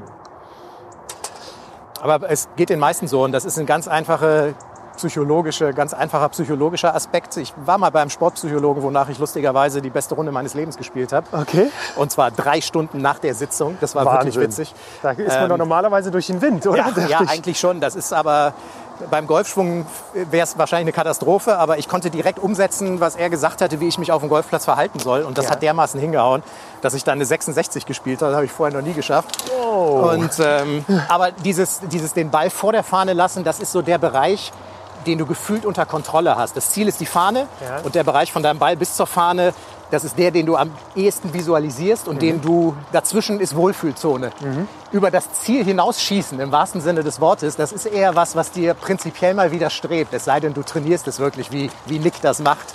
Aber ähm, ich würde sagen, insgesamt lassen Amateure Annäherungen, ach, was war wahrscheinlich zu 80 Prozent zu kurz. Und da gehöre ich leider auch zu. Das mhm. habe ich auch noch nicht so richtig in die Birne bekommen. Aber jetzt interessiert mich und natürlich auch alle anderen, was hast du wirklich sonst von äh, dieser Stunde, diesen drei Stunden? Wie lange warst du bei dem Sportpsychologen? Nein, das war äh, drei Stunden vor der so Runde. Eine, das war drei Stunden vor der Runde. Das war ja. so eine anderthalb Stunden Sitzung und ähm, der ist gar nicht Golfexperte gewesen. Ähm, der ist mehrfacher ähm, Einrad-Weltmeister. Ist aber ganz egal, was er gemacht hat. Äh, er weiß, wie man auf verhältnismäßig hohem Niveau, wenn man irgendwie ein bisschen auch mit Nervosität und so zu kämpfen hat, wie man sich dann verhalten sollte. Und ich habe zum Beispiel mir, ich denke immer nach jedem Schlag nach schon über den nächsten, obwohl ich noch 250 Meter vom Ball weg bin. Mir geht der letzte Schlag durch den Kopf. Und ein ganz wichtiger Aspekt war, dass er sagt, nach einem Schlag, wenn der schlecht war, abhaken. Einmal irgendwie sowas wie, das sieht man bei den Profis auch, die klopfen nach so einem Fehlschlag dann einmal kurz mit dem Schläger auf den Boden. Und das ist so ein psychisches, psychologisches Zeichen dafür, okay, mit diesem Klopfen ist er abgehakt. Mhm. Das machen die, äh, das, das passiert so ein bisschen automatisch, hat aber, hängt damit zusammen. Und auf der anderen Seite mit einem, mit einem guten Schlag, den kann man noch kurz verarbeiten, sich kurz überlegen, was habe ich da gut gemacht, um es zu wiederholen. Und dann aber auf dem Weg zum Ball die Gedanken mal in eine ganz andere Ecke schweifen lassen. Ich habe dann wirklich richtig übertrieben versucht, an alles Mögliche zu denken und habe mir, keine Ahnung, was ich abends koche, was ich am Wochenende mache, wie mein nächster Dienstplan aussehen könnte. Also wirklich weg vom Golf Und dann kommst du am Ball an, nimmst dir deine 30 Sekunden, um die Situation einzuschätzen, was völlig reicht, überlegst dir deinen Schlag und spielst den. Und ich glaube, das war einer der Punkte, der echt gut geholfen hat. Ich war, ähm, ich war echt relativ locker und entspannt. Ich habe mich akribischer auf Schläge vorbereitet. Also am Abschlag zum Beispiel hinter den Ball gehen, die mhm. überlegen, wo willst du ihn hinspielen, dir eine Linie aussuchen und sowas, was man, wo man sonst eher schludert, weil es dir einfach, weil du dir denkst, Gott, wird, wird schon irgendwie fliegen. Und so ein paar Sachen habe ich dann einfach beherzigt, die wenn man einen Profi beobachtet, völlig gängig sind. Das, mhm. ist, das sind Pflichtvoraussetzungen. Mhm. Und da glaubt ein Amateur immer, ähm, er hat es entweder nicht nötig oder die Profis können es eh besser. Aber wenn Amateure das wirklich so kleine Basics äh, dermaßen beherzigen würden wie Profis, ähm, die würden sich wundern, zu was das führen kann. Nicht, dass sie den Abschlag 330 Meter hauen wie Deschambeau, aber unter Umständen vielleicht gerade, weil sie sich vorher mal eine Linie angeguckt haben und so vom inneren Auge den, den Schlag gesehen haben. Und da bin ich einfach auch immer bequem gewesen, habe es fast nie gemacht und an, bei diesem Turnier, nach dieser Session, habe ich es umgesetzt und es hat einfach hingehauen. Und das war kein Zufall, das glaube ich nicht. Warum nicht jedes Mal? Ne? Ja, das genau, die so Frage stellt ja. man sich. Du stehst also ja. am, jetzt am nächsten Abschlag. Genau, Paar erstes Paar 5. Ja. Wunderschön hier gegen die Sonne. Ja, genau. Mach bitte die Augen auf, weil ich sehe unter Umständen Fairway, ja, ich versuche mal mitzugucken. Ist heute nicht so einfach. Super Golfschlag. Sehr schön. Okay. Rechte Fairway-Hälfte da, wo er hin soll, dass du mit dem zweiten Schlag guten Winkel hast. Vielleicht war es einfach auch nur wieder tiefenpsychologisch, dass wir noch mal über die Session mit deinem Sportpsychologen ja, getroffen haben. Möglich. Dass du sofort den guten nächsten Schlag machst. Du mit Holz 3, ich muss hier natürlich einen Driver nehmen. Was heißt muss? Nein, aber zumindest äh, war der ja auch bislang gar nicht so verkehrt. Ich bleibe meinem Schwung jetzt weiterhin treu. Absolut, passt obwohl hier auch hier wunderbar. links jetzt nicht so gut wäre, aber er kommt dann ja ein bisschen rum. Ja, ist auch okay. Ja, passt. Läuft. Auch das, äh, auch das gehört dazu, weil du es gerade gesagt hast. Äh, links wäre nicht so gut. Ja. Das ist zum Beispiel auch das ist auch so die Arbeit vom Caddy äh, ja. bei den Profis, weil viele glauben, das sind einfach immer nur die Taschenträger und so. Ja. Aber ein guter Caddy ist einfach auch ein guter Psychologe und das letzte Wort und der letzte Gedanke muss zwingend positiv sein. Also wenn dein letzter Gedanke ist, links ist nicht gut, dann, ja. ich würde sagen, meine persönliche Statistik dann ist, dass der Schlag zu 98-prozentiger Sicherheit nicht gut wird und irgendwie dann doch nach links natürlich genau, geht. Also das, äh Oder die, die, die genaue, das, das Kompensieren, Überkompensieren und der Ball geht weit nach rechts weg ja. zum Beispiel. Wie bereitest du dich auf ein Turnier vor? Also eure Übertragung beginnt je nachdem, ob du die European Tour oder die PGA Tour äh, kommentierst. Donnerstags mittags bei der European Tour ja. und äh, durch die Zeitverschiebung natürlich äh, in die USA sind die PGA Tour Termine am Abend. Wann beginnst du wirklich auch vor der Sendung, Tage davor, dass du dich auf das Turnier, auf das Teilnehmerfeld einstellst? Ja, also beim, bei so ganz großen Turnieren wie dem Masters habe ich tatsächlich schon in der Vorwoche mir mal so ein paar Vorberichte angeschaut, weil da gibt es einfach so viel. Äh, um da ein bisschen den Anschluss zu halten, ähm, habe ich auch wirklich acht, neun Tage vorher schon mal gelesen, was es so zu berichten gibt. Gerade beim ähm, gerade beim Masters, das jetzt zum ersten Mal im November stattfand, da gibt es natürlich viele Sachen, dann, die am Platz anders sind. Und um da so ein bisschen den Anschluss zu halten, habe ich da tatsächlich früh mit angefangen. Ansonsten äh, mache ich jetzt kommende Woche European Tour unten in Südafrika. Ist auch ein Turnier, wo man sich sehr belesen kann, weil das ist am Krüger Nationalpark ja. und ein Wahnsinnsplatz und unheimlich viel gibt es über die Gegend zu erzählen. Da würde ich sagen, äh, fange ich am Dienstag an, mir Vorberichte durchzulesen, mir ein paar Infos über den Krüger rauszuschreiben und dann sitze ich am äh, am Mittwochabend äh, fünf Stunden im Zug von Köln nach München. Da habe ich unheimlich gut Zeit, äh, mich vorzubereiten. Mhm. Und dann den letzten, sagen wir mal so, den letzten Schliff, also die letzten aktuellen Geschichten, die sich dann auf dem Platz schon ergeben und die sich über die Proberunden der Spieler vielleicht am Dienstag und Mittwoch ergeben haben. Die lese ich mir dann die, die letzten Stunden vor der Live-Übertragung durch. Und dann bist du eigentlich im Turnier an sich schon mal gut drin und an den Folgetagen sind es überwiegend dann die Spieler, die auch oben mitspielen, wo du weißt, die sind im Bild und dann hole ich mir über die noch Informationen. Aber würdest du schon sagen, dass du die Top 100 der European Tour und die Top 100 der PGA Tour, dass du da die Spielerprofile alle kennst? Ich habe ein Gedächtnis wie ein Sieb. Also ich muss mir da, klar, bei den, ähm, mittlerweile habe ich Geschichten auch so häufig erzählt und irgendwie so Weltranglistenpositionen. Also ich kenne zumindest, wenn ich die Nachnamen von den Top 100 in Europa und in den Top 100 in in Amerika sehe, dann kenne ich die Vornamen dazu, weiß, wie die aussehen. Das hilft ja dann auch immer schon mal. Aber ich kann dir auch nicht sagen, ob jetzt der 56. Ähm, wie viele Turniere der genau gewonnen hat. Ich weiß bei fast allen, ob sie schon gewonnen haben und grob wie viel, aber wann jetzt der letzte Sieg von Charlie Hoffman war oder so, da muss ich einfach nachlesen. Mhm. Wo liest du das nach? Was sind deine Quellen? Ähm, also alle, alle Golfseiten, pgatour.com, European Tour, äh, Golf Channel, ähm, die, die Golfpost, große Seite, ich glaube sogar mittlerweile, ja, das ist die größte Golfseite in Deutschland. Ähm, die recherchieren auch schön, haben, haben gute Artikel. Äh, und dann häufig von den, so von lokalen Zeitungen, von den Austragungsorten mhm. noch, weil die haben dann ihre, ihre lokalen Reporter da rumlaufen und die haben vielleicht auch noch mal ein paar, paar kleinere Insights, die man sonst nicht so mitbekommt. Paar 5, zweiter Schlag. Endlich mal mein Holz 3 wieder. War ja bislang nur wirklich an T1 am Abschlag. Ist ja sonst wirklich so einer meiner Favoriten. Gar nicht gesehen, leider gegen die Sonne. Ja, ich habe ihn auch verloren, aber jetzt sehe ich ihn. Der ist Mitte Bahn. Sehr gut. Okay, er hat sich auch ganz gut angefühlt, Ja, aber das ja. ist ja leider auch mal trügerisch zwischendurch. Kann, aber der ist, das war ein schöner Draw Mitte Bahn. Danke. Jawohl, bisschen links. Ja, aber da liegt Ja, er super. Wäre das eine Distanz, die du mit dem zweiten Schlag das Grüne erreichen könntest Ja, von es- hier?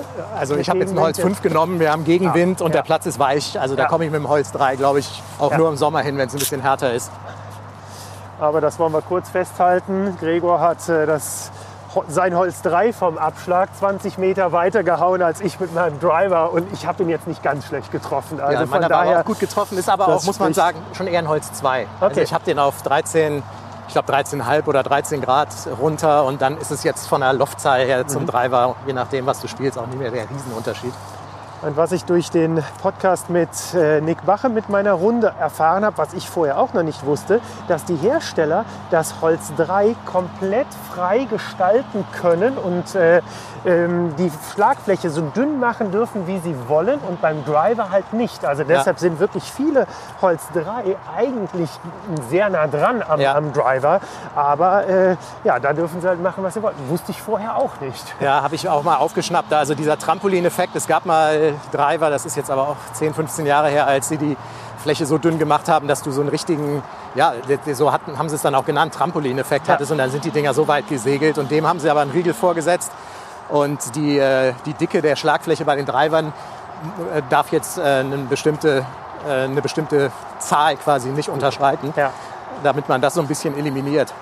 Welche Aspekte im Golfsport ähm, sind wirklich die, die dich am meisten interessieren? Also ist es wirklich das Gesamtpaket oder was fasziniert dich am meisten an der Sportart beim selber Spielen, aber halt auch beim Kommentieren und beim Zugucken? Ach, beim selberspielen hat sich auch das ein bisschen gewandelt. Früher war es so der, der sportliche Ehrgeiz, unbedingt irgendwie eine gute Runde spielen zu wollen und äh, meiner eigenen Erwartungshaltung gerecht zu werden.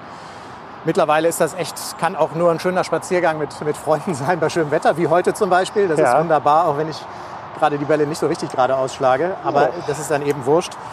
Und ähm, ja, äh, in einer wirklich komplexen Bewegung so einen kleinen Ball gut zu treffen, ohne unter Umständen viel Aufwand und der segelt dann weit. Es ist einfach ein anspruchsvolles Spiel und ähm, Tja, ich spiele es jetzt irgendwie schon so lange, ich kann es ja gar nicht ganz genau sagen. Nur es ist, ja, entwickelt sich natürlich immer auch der Anspruch an dich selbst, welcher auch immer das ist. Und man versucht da immer irgendwie ranzukommen. Also du hast einfach immer, mh, immer so ein gewisses Ziel, wenn du auf die Runde gehst. Du willst irgendwie dein Handicap spielen zum Beispiel oder so. Und ähm, es kann aber auch trotzdem sein, dass, dass du nicht so einen guten Tag hast, spielst ein bisschen schlechter. Es ist aber trotzdem eine, eine Traumrunde, wie gesagt, mit Freunden bei schönem Wetter, in freier Natur. Also das ist, das ist rein spielerisch auf meiner eigenen Runde das, was mittlerweile wirklich im Vordergrund steht. Und beim Kommentieren, wenn du jetzt vier Tage Masters Ja. gesehen hast, was ja wirklich dann auch viele Stunden sind, hängt es dir dann trotzdem ein Stück weit halt auch zum Halse raus oder wirst du nicht satt von Golf? Ähm, doch, ich würde mich, ich würd mich ein bisschen als Nerd bezeichnen. Es gibt aber Leute, die sind da deutlich nerdiger als ich. Also ich kann tatsächlich abschalten und ähm, bei mir dreht sich wirklich nicht, nicht alles um Golf und auch nicht alles um meinen Job. Also es, es, ich unterhalte mich wenig ähm, außerhalb von den Turnieren, die ich kommentiere, ähm, im Freundeskreis über meinen Job, meinen Kommentar oder über das und das Turnier. Ich, ich schalte dann wirklich ab. Das ist aber, glaube ich, auch wirklich wichtig, zumindest für mich, ähm, um, um wieder frisch ins nächste Turnier zu gehen. Also wenn mich dazwischen auch nur Golf und Profigolf und sowas beschäftigt, ähm, dann wird sich, glaube ich, zu schnell abnutzen. Und ich äh, würde den Job ganz gern, oder ich glaube, ich muss ihn noch ein, zwei Jahrzehnte machen. Äh, von daher ist diese Abschaltzeit zwischendurch auch echt wichtig. Gut, ich versuche mal zielorientiert Genau. Richtung Fahne zu spielen. Ich, ich suche überhaupt erstmal meinen Ball. Ja, ich glaube, er ist noch ein bisschen nach links. Das dürfte, dürfte okay sein. Ich habe noch einen kurzen Pitch. Zumindest in Regulation gespielt. Gregor hat ein bisschen übers Grün geschlagen. Und wir nähern uns wieder der Autobahn A4, denn das Grün von Loch 5 ist wirklich grenzt praktisch an die Autobahn. Das ist schon so mit der lauteste Punkt auf dem Ja. Golfplatz hier, oder? Das fünfte Gregor? Grün, die sechste Bahn, da ist die A4 auf der rechten Seite. Das ist schon, ja, das ist schon recht laut. Und Leute, die natürlich von Golfplätzen kommen in der Eifel oder wo es leise ist, die sagen, oh Gott.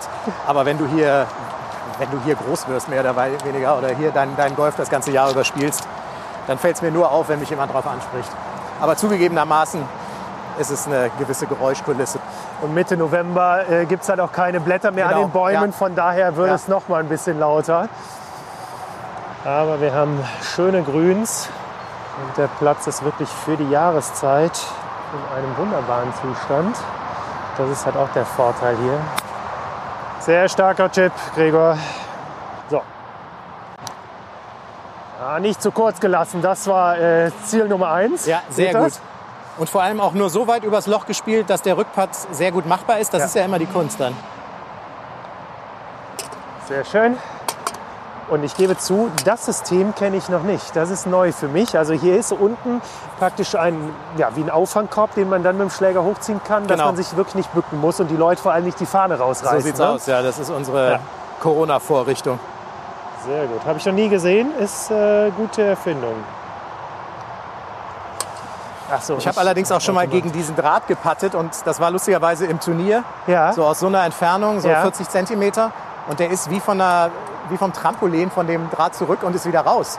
Und das zählt halt als Schlag. Und das war genau der Schlag, der mir dann in meinem Handicap zum Spielen meines Handicaps gefehlt hatte. Okay, und sonst hättest du jetzt dank der, neuen Handicap-Rechnung, wärst du unter das- Scratch gewesen. Das habe ich, das hab ich nicht durchgerechnet. Das Okay. ist auch tatsächlich nicht so wichtig.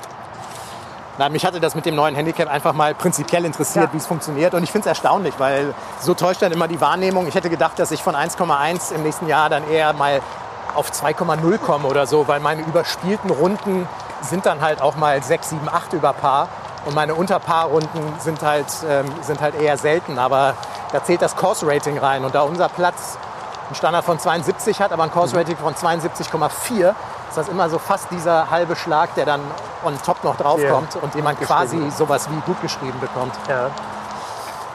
Aber es zählen dann wirklich immer die absolute Anzahl der Schläge. Also oder gibt es halt auch äh, ja, Stableford, dass du äh, praktisch Löcher streichst? Nein. Ich glaube, es gibt Stableford dann gar nicht mehr. Ähm, es sind Punkte. Du machst auch irgendwie nach, äh, wenn du, wenn du drei über Paar liegst oder vier über Paar auf einer Runde, dann kannst du den Ball auch schon aufnehmen. Das ist Okay. allerdings tatsächlich was, da habe ich mich auch noch nicht weiter Ja, ähm, mit befasst. Aber kommt ja auch erst nächstes Jahr. kommt erst uns zu, nächstes ne? Jahr. Ich bin gar nicht sicher, ob's, Ja. ob, dieses, ob es weiter in Stableford gezählt wird, muss ich gestehen. Ja. Habe ich aber auch noch nie, also interessiert mich tatsächlich auch nicht so, weil ich bin ein Bruttospieler. Also ich, ich, ich zähle meine Schläge Völlig und ähm, ich habe überhaupt keine Ahnung, wo ich auf welchem Golfplatz irgendwo was vorhabe, wo ich eventuell mit einem Paar dann noch einen Punkt mehr bekomme, weil das ist für mich tatsächlich nicht so interessant. So, nächstes Paar 5.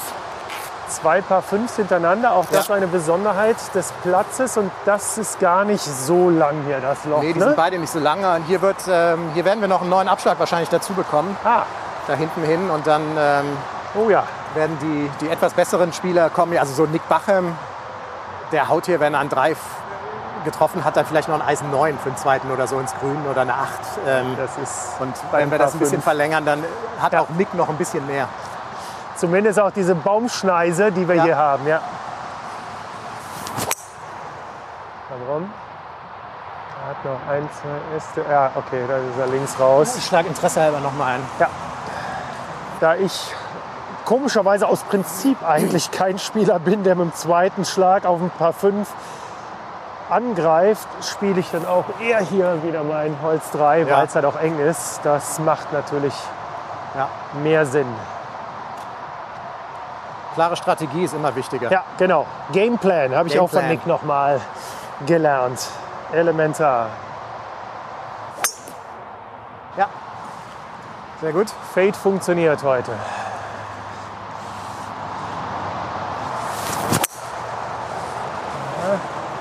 Das war dein alter Schlag eher, ne? Ja, das ist leider auch, wenn man, wenn man was ändert im Schwung, dann kann es sein, dass man das Neue tendenziell halbwegs richtig macht. Ja. Aber dass Möchtest die du denn noch fürs gute. Gefühl noch machen? Äh, ich ähm, Ja. ich verlege das auf die 8. Wie du möchtest, as you gut. like. Ich glaube, ich müsste mich tatsächlich auch auf mein Spiel noch Ja. mal auf eine andere Art und Weise konzentrieren. Habe ich volles Verständnis Ich für. nicht, So dass geht das es mir. wird. Nee, so geht es mir ja auch, obwohl ich jetzt bislang äh, den Score ganz gut zusammenhalte. Aber ich merke halt auch, dass mein, oder das ist das Schöne, wenn ich bei diesem Podcast Golf spiele, merke ich, dass mein Golfspiel wirklich so auf Autopilot ist, dass ich mir gar nicht halt so richtig Gedanken über Schläge mache oder sonst was. Ja. Und interessanterweise, es äh, funktioniert dann auch manchmal. Kann, also, Ja, absolut. Je mehr man abgelenkt ist und je weniger man nachdenkt, desto besser ist das häufig. Mhm. Allerdings muss man dann, man braucht auch einfach schon eine Minute vorm Schlag, finde ich, seine Konzentrationsphase. Die habe ich jetzt tatsächlich gerade nicht, was aber auch völlig in Ordnung Ja. ist. Ähm, aber dann kann es auch relativ übel enden. Und jetzt habe ich mit meinem gelben Ball und dem ganzen Laub, Gelben- den gelben Blättern hier, ja.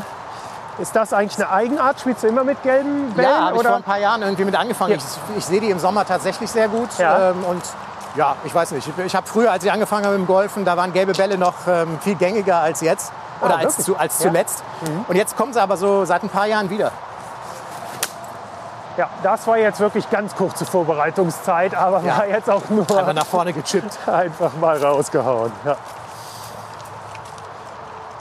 Welche Rolle spielt Aberglaube bei dir, wenn du Golf spielst? Oh, eine geringe. Ich bin recht. Ich bin nicht gläubig und ich bin auch nicht abergläubig, würde ich sagen. Ähm, also wenn, ja, ich überlege gerade, ob ich so, werden Profis ja auch immer gefragt, ob sie so, so ein paar Dinge haben, die, sie, die wichtig sind. Ähm, die haben dann so einen, so einen Marker, den sie mal geschenkt bekommen haben zum Beispiel oder markieren die Bälle unterschiedlich, je, je nachdem, wie sie irgendwie, wie sie liegen. Aber habe ich da irgendwas? Ich glaube, dafür, dafür bin ich zu stumpf. Also mich wundert, dass du heute kein Tee hinterm Ohr hast. Das ist mir zumindest Ja, aufgefallen. ist richtig, genau, stimmt. ähm, ja, das, das habe ich, das hab ich mir tatsächlich irgendwann mal angewöhnt. Das habe ich auch meistens, ist richtig, ja. Äh, ich habe jetzt tatsächlich gerade nur zwei so, so schwindelige Plastiktees und eigentlich stecke ich mir immer Holztees mal hinters Ohr. Ja, das ist tatsächlich eine Angewohnheit, die ich habe. Aber wie du siehst, da ich es da ich's heute nicht habe, scheint das auch mit, äh, mit Aberglaube irgendwie dann Ach so. doch wenig Ah, zu tun zu haben. Das sind einfach so Gewohnheiten.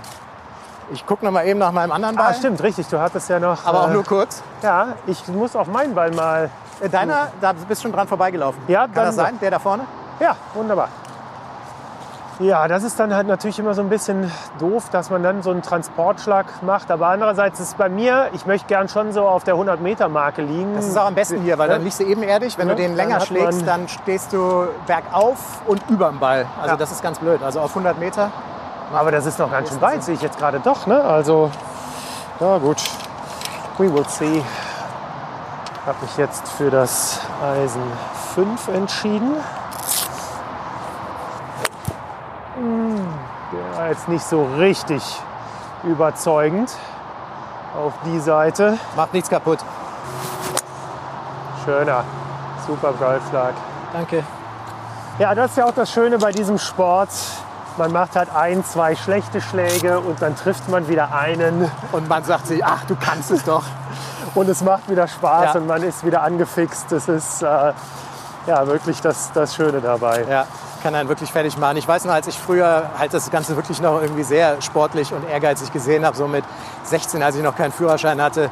Meine Mutter hat mich dann oder Vatern oder so mal auf den Golfplatz gefahren und ich habe gespielt und es ging nichts und ich habe angerufen, "Ja, kannst du mich wieder abholen. Echt die Schläger in den Keller gefeuert.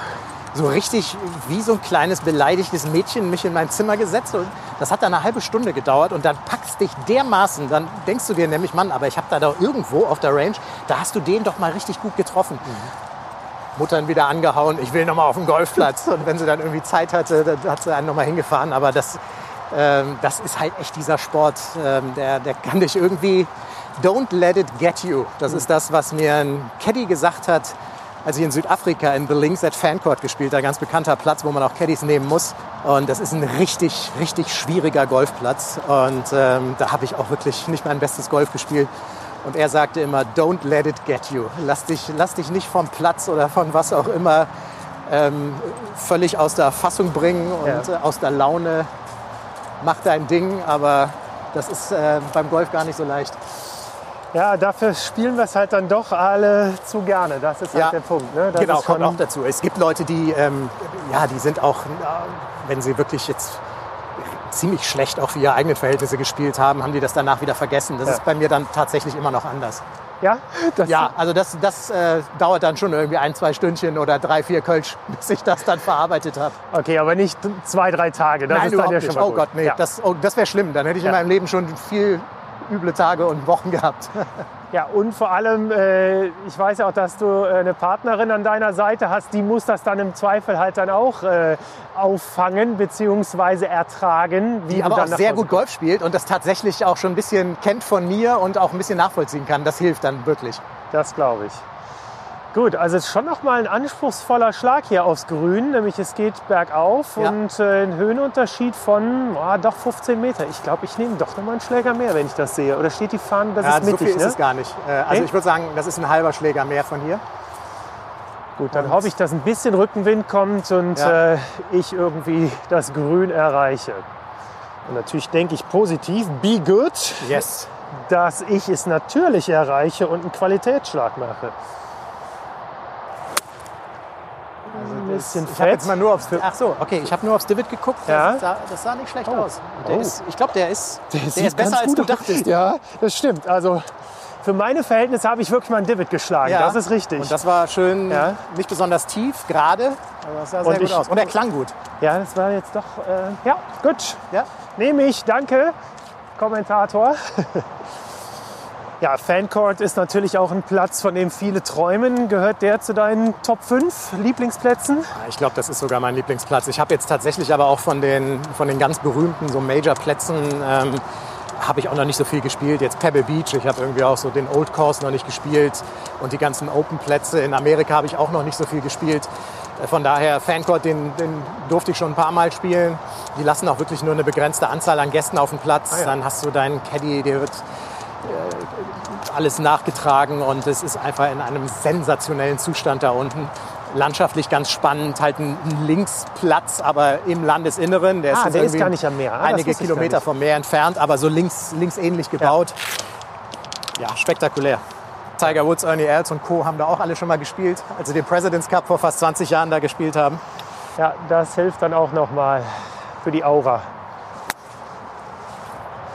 Kurze Annäherung, flach gespielt, rollt drauf.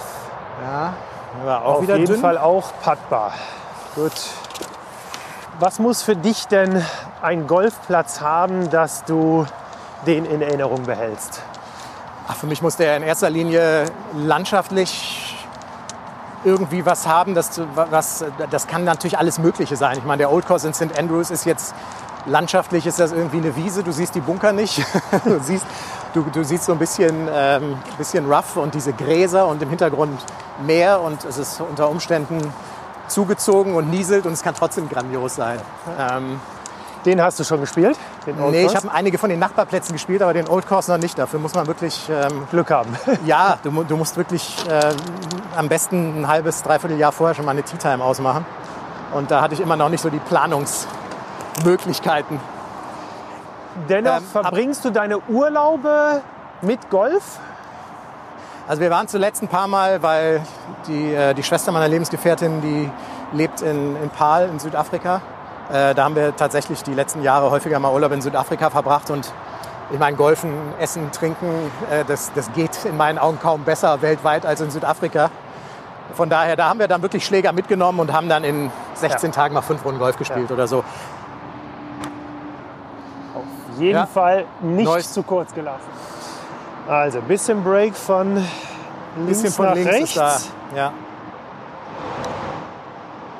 Oh, aber sowas von perfekt. Sehr schön. Da spiele ich mein erstes Birdie. Übrigens wirklich mein erstes in dem gesamten Podcast. Ich glaube, ich habe bislang, obwohl, nee, weiß ich gar nicht genau. Aber zumindest äh, bleibt es mir in Erinnerung hier. Sehr gut.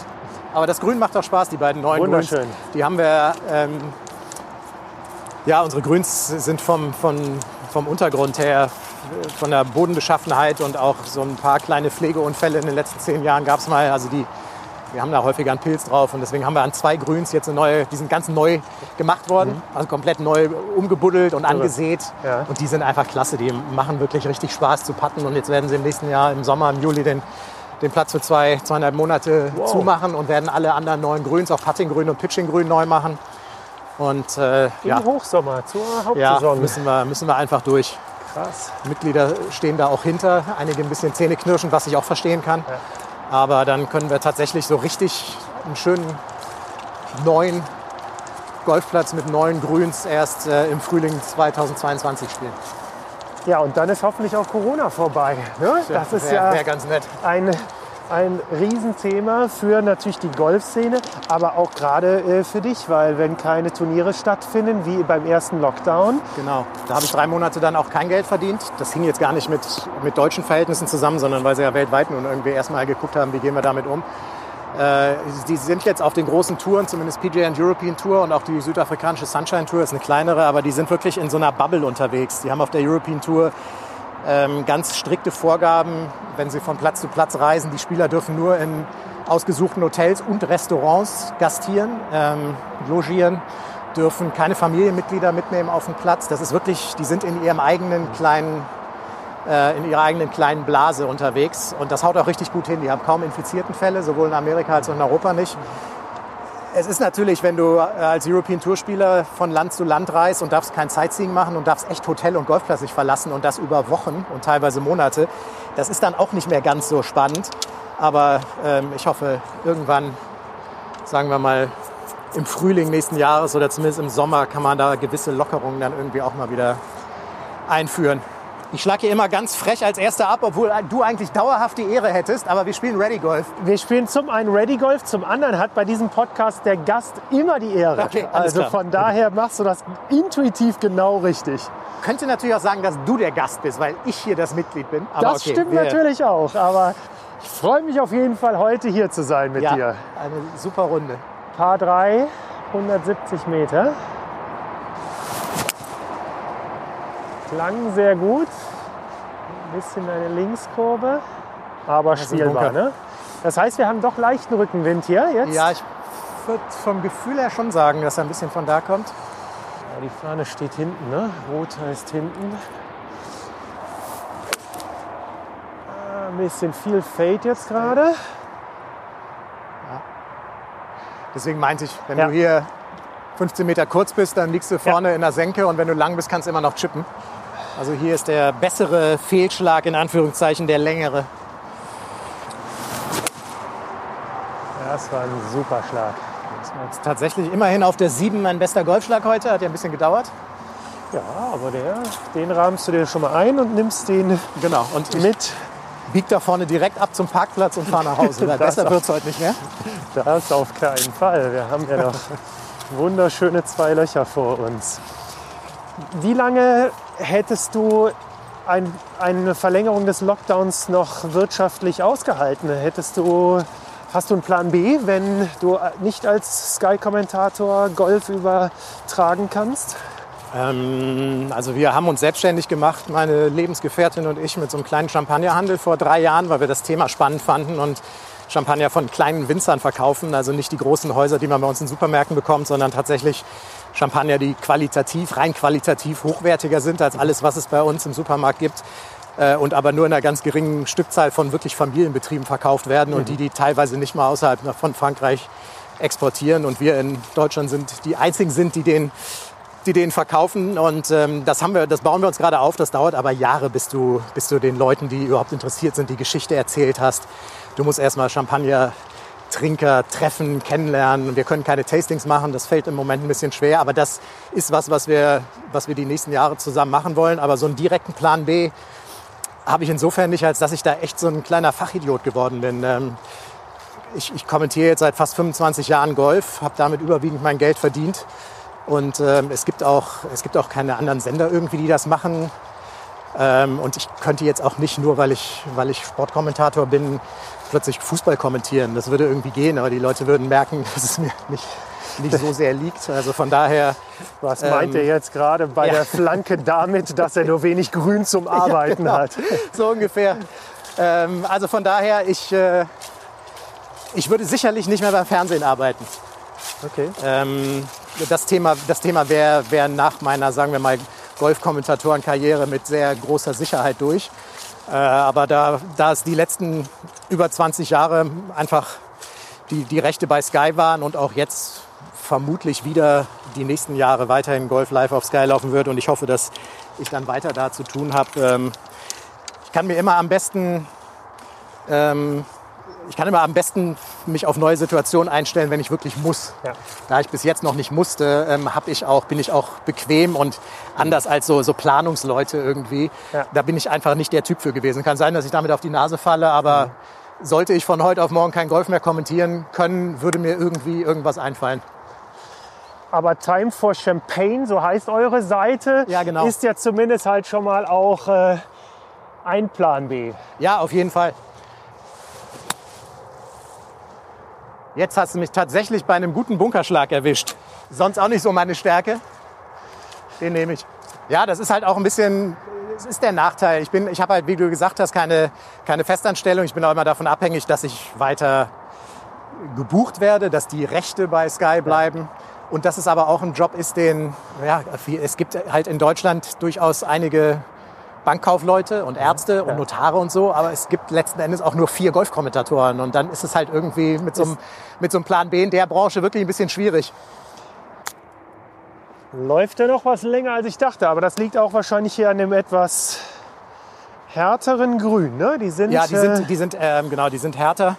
Und ich sehe aber leider auch, dass wir so viele Pitchmarken hier drin haben, weil oh, die ja. Leute es einfach nicht fertig bringen, sich zu bücken und Pitchmarken rauszumachen weil es irgendwie unangenehm ist. Aber die einzigen Makel, die die Grüns haben, sind menschengemacht. Ja, ja. ist wirklich wunderschön. Ich meine, es ist natürlich jetzt auch hier in dem Licht gerade fantastisch. Ja. Und ich versuche mal das Paar zu retten. Ich rette das Paar. Positiv. Be good. Come on! Ah.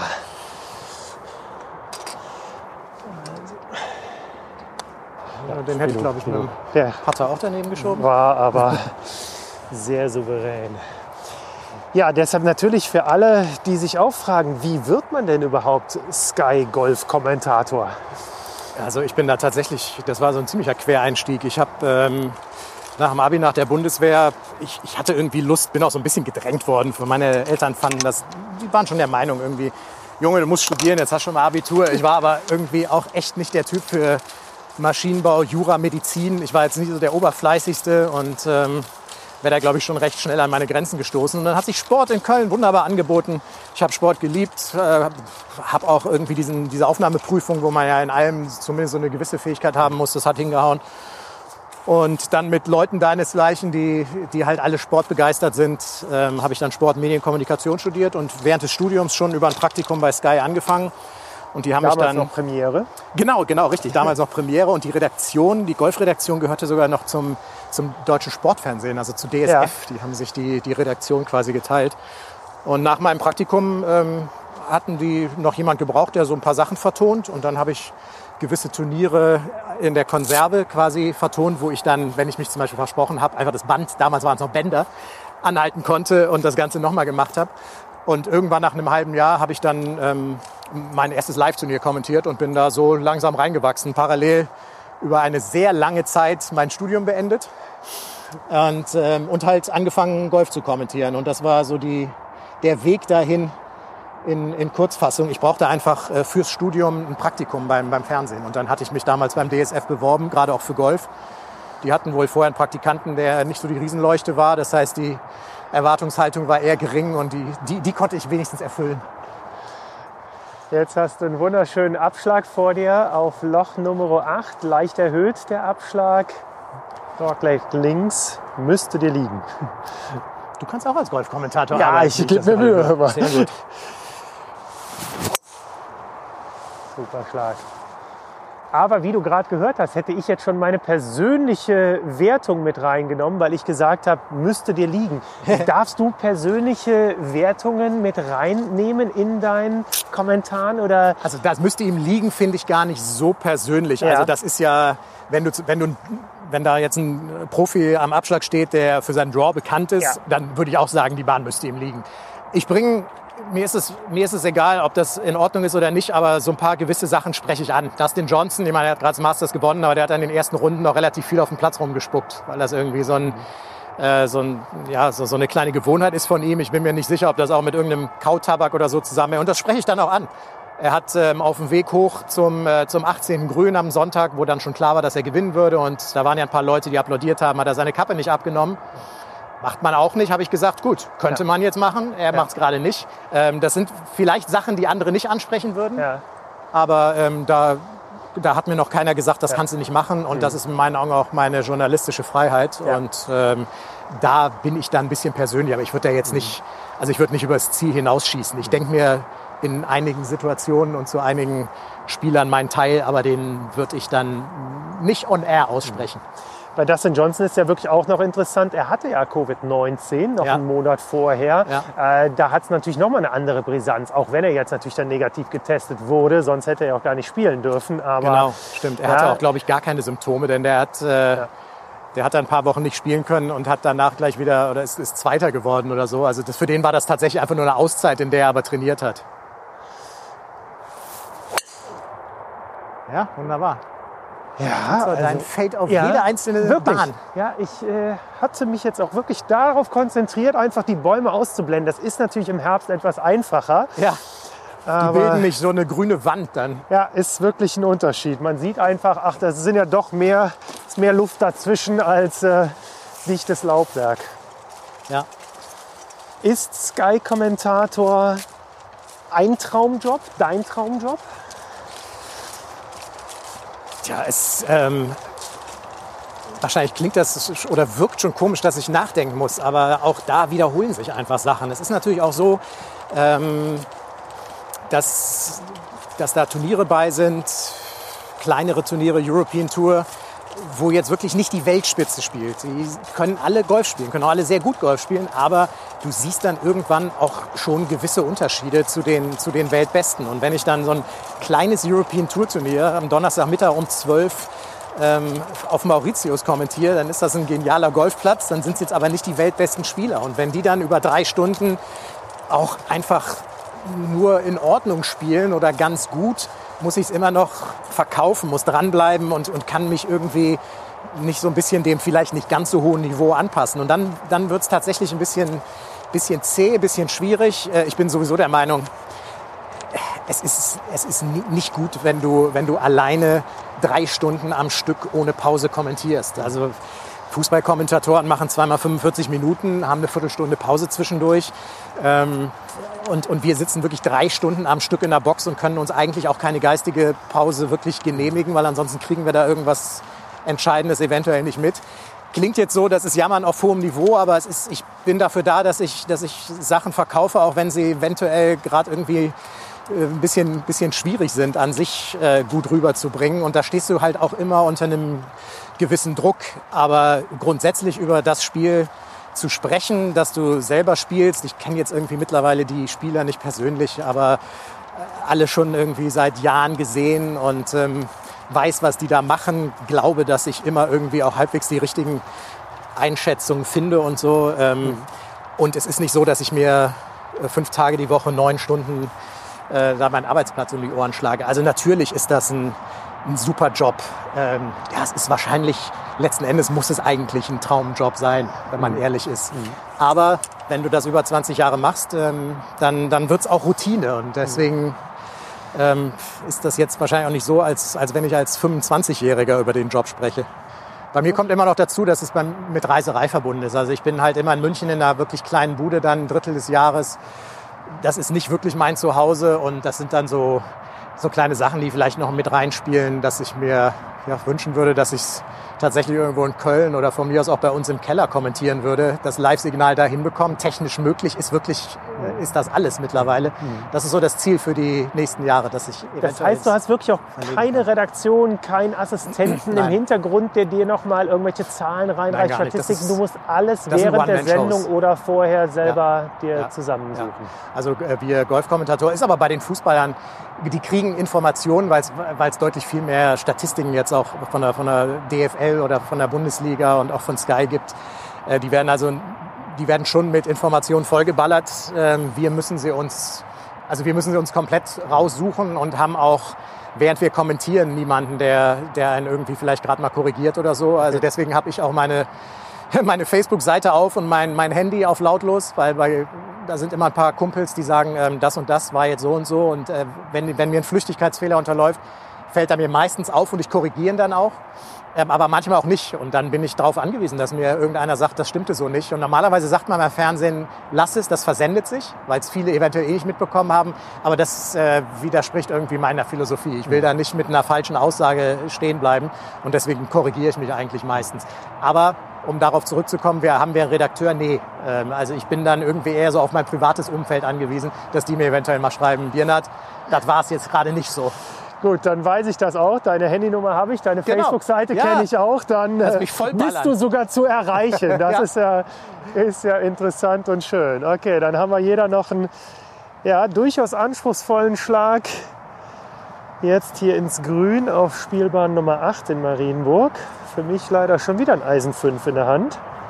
Also kurz ist das hier alles nicht. Also die Treffer sind alle gar nicht schlecht, aber Länge ist null heute. Ja, gerade auf dem Loch Ja. nehme ich immer irgendwie ein Eisen mehr. Ich Okay. habe immer das Gefühl, dass der Wind tendenziell, Ja, vielleicht auch auch- durch die Bäume ringsrum, ein bisschen von vorne kommt. Und ähm, ich nehme hier immer ein Eisen mehr. Okay. Weiß ich fürs nächste Mal. Ja. Falls ich hier nochmal Turnier spiele. Mannschaftsgolf. Oder eine Runde mit mir. Ja, immer, immer wieder gerne, Gregor. Und vor allem mit dir spiele ich immer gut. Das freut mich wirklich sehr. Also, ist doch fein. ah, der klang super. Der klang gut, aber ich sehe in die Sonne Der wirklich der ist nah ein bisschen links. Ah ja, Dürfte noch links dem Grün sein. Ist okay. Auch gutes Divid. Ja. Gucken sich die Fachleute natürlich gerne danach nochmal an. Wirft mal einen Blick drauf. Ja. Dann wirklich noch eine technische Frage, die ich mir stelle, die sich mit Sicherheit auch viele andere äh, stellen. Werbung während der Übertragung, das heißt, die feuerst du auch ab oder hast du zumindest eine Regie, die äh, Dinge für dich erledigt? Oder Ähm, nach welchem wir- Rhythmus Ja. äh, passiert das? Bei den großen Turnieren, wie jetzt zum Beispiel, wo, ähm, wo Mercedes als Sponsor auch mitgewirkt hat beim Masters, da haben wir einen Leiter der Sendung und der erinnert mich zumindest an die Werbung und sagt, jetzt irgendwann sollten wir wieder eine machen. Ähm, aber bei, bei allen kleineren Turnieren ist das komplett meine Sache, weil da haben wir ansonsten einen, einen Sendetechniker sitzen, der ist für Bild und Ton verantwortlich, der hat aber mit Golf an sich nichts am Hut. Okay. Äh, und dann sag ich bestenfalls, also ich mache es meistens zu Beginn eines Leaderboards, äh, weil wenn die erste Seite vom Leaderboard auftaucht, kann man da noch drauf gucken, dann steht das fünf Sekunden und dann feuere ich die Werbung ab. Ähm, das kann manchmal blöd laufen, dass sie wirklich nur diese erste Seite vom Leaderboard zeigen. Dann schon der erste Schlag kommt, aber du hast schon gesagt, wir machen die Werbung und dann Ja. kann man das nicht mehr anhalten. Und das wirkt dann für die Zuschauer so, mein Gott, konntest Jetzt du das nicht halt wissen? spannend. Und wir können es dann tatsächlich Ja. nicht wissen, weil wir haben keine Ahnung, was als nächstes für ein Bild kommt. Das ist eine Erfahrung, dass ich mir meistens denken kann, jetzt könnte der und der Spieler wieder ins Bild Weil kommen. in den USA natürlich vom World Feed ja auch Ja. die Werbung kommt, also sprich das Signal, was ihr halt aus den USA halt bekommt. Ja. Und da habt ihr ja auch keinen Einfluss drauf. Nee, Dann zeigen die halt nämlich irgendwelche Blumenbeete aus Augusta für gefühlt äh, fünf Minuten. Ja, das, und es das wird ist mittlerweile tatsächlich ein klein bisschen besser geworden. Das war früher wirklich so und das Ja. war grauenhaft. Aber dieses World Feed ist, sendet jetzt schon ganz gut durch. Also die haben wirklich sehr gute Bilder. Äh, Es war sogar so jetzt beim Masters, dass ich mir sagen lassen musste, du erzählst eine Geschichte über drei, vier Schläge weg. Aber die Schläge sind so dicht hintereinander gezeigt worden. Und wenn ich einmal eine Geschichte anfange und ich versuche, die schon wirklich kurz Ja. zu halten, ähm, dann kann es aber sein, äh, dass ich die nicht zum Abschluss bringe und in der Zwischenzeit zwei andere Spieler im Bild waren. Das sollte nicht unbedingt passieren, aber es ist eben so, wenn du nicht weißt, was der Regisseur als nächstes macht. Also ich muss heute sehr viel chippen, fällt mir gerade auf, aber Ja, das hat ja immer gut hingehauen. sieht noch ein bisschen kurz aus. würde Gregor jetzt normalerweise kommentieren, da lässt er sich noch ein ganzes Stück Arbeit. Ja. Grüns laufen besser als man denkt. Ja, Ja. es ist wirklich Die sind echt für November noch ziemlich gut in Schuss. Die 5. Guter Rückpart. Easy Paar. So, da sind wir schon an Abschlag Nummer 9. Ja, Zum ersten Mal den Driver. Hervorragend. ja hier ist Gregor. eigentlich Platz und für mich auch das schwerste Loch auf dem Platz. Da brauche ich auch ein bisschen Länge. Ja, ich werde vom Hooker zum Slicer mit meiner neuen Bewegung. Also ich würde sagen, der war aber ganz gerade rausgepusht, oder nicht? War Nee, der, der, wirklich ist, der eine Kurve? gerade, ja, der ist gerade gestartet und dann rechts weggekurvt. Wenn ich darf, würde ich noch mal einen. Du, absolut. Heute ist äh, Aber du zuerst. Mittwoch äh, erst. Mittag. Ja. Da darfst du gerne so viel hauen, wie du willst. 403 Meter, aber auch ein traumhaft schönes Loch, wenn man hier steht und sich die Autobahn wegdenkt. Oh ja. Aber allein der Anblick da mit dem erhöhten Grün, fünf Bunker alleine rund ums Grün, das Ja. ist schon äh, furchteinflößend, muss man sagen. Ne? Auch hier, wenn die, ähm, wenn die dann neuen Sand bekommen und schneeweiß sind, Oh ja, einfach die ganze Bahn sieht dann schöner aus. aber es ist auch sehr lang, das sieht man auch. Also 403 Meter ist natürlich wirklich eine Ansage. Ja. Ja, aber etwas unten getroffen. Oh, das war, naja. Wenn die schlechten auf dem Fairway sind, dann sind es immer. Ja, ja, genau. Ist alles noch im grünen Bereich.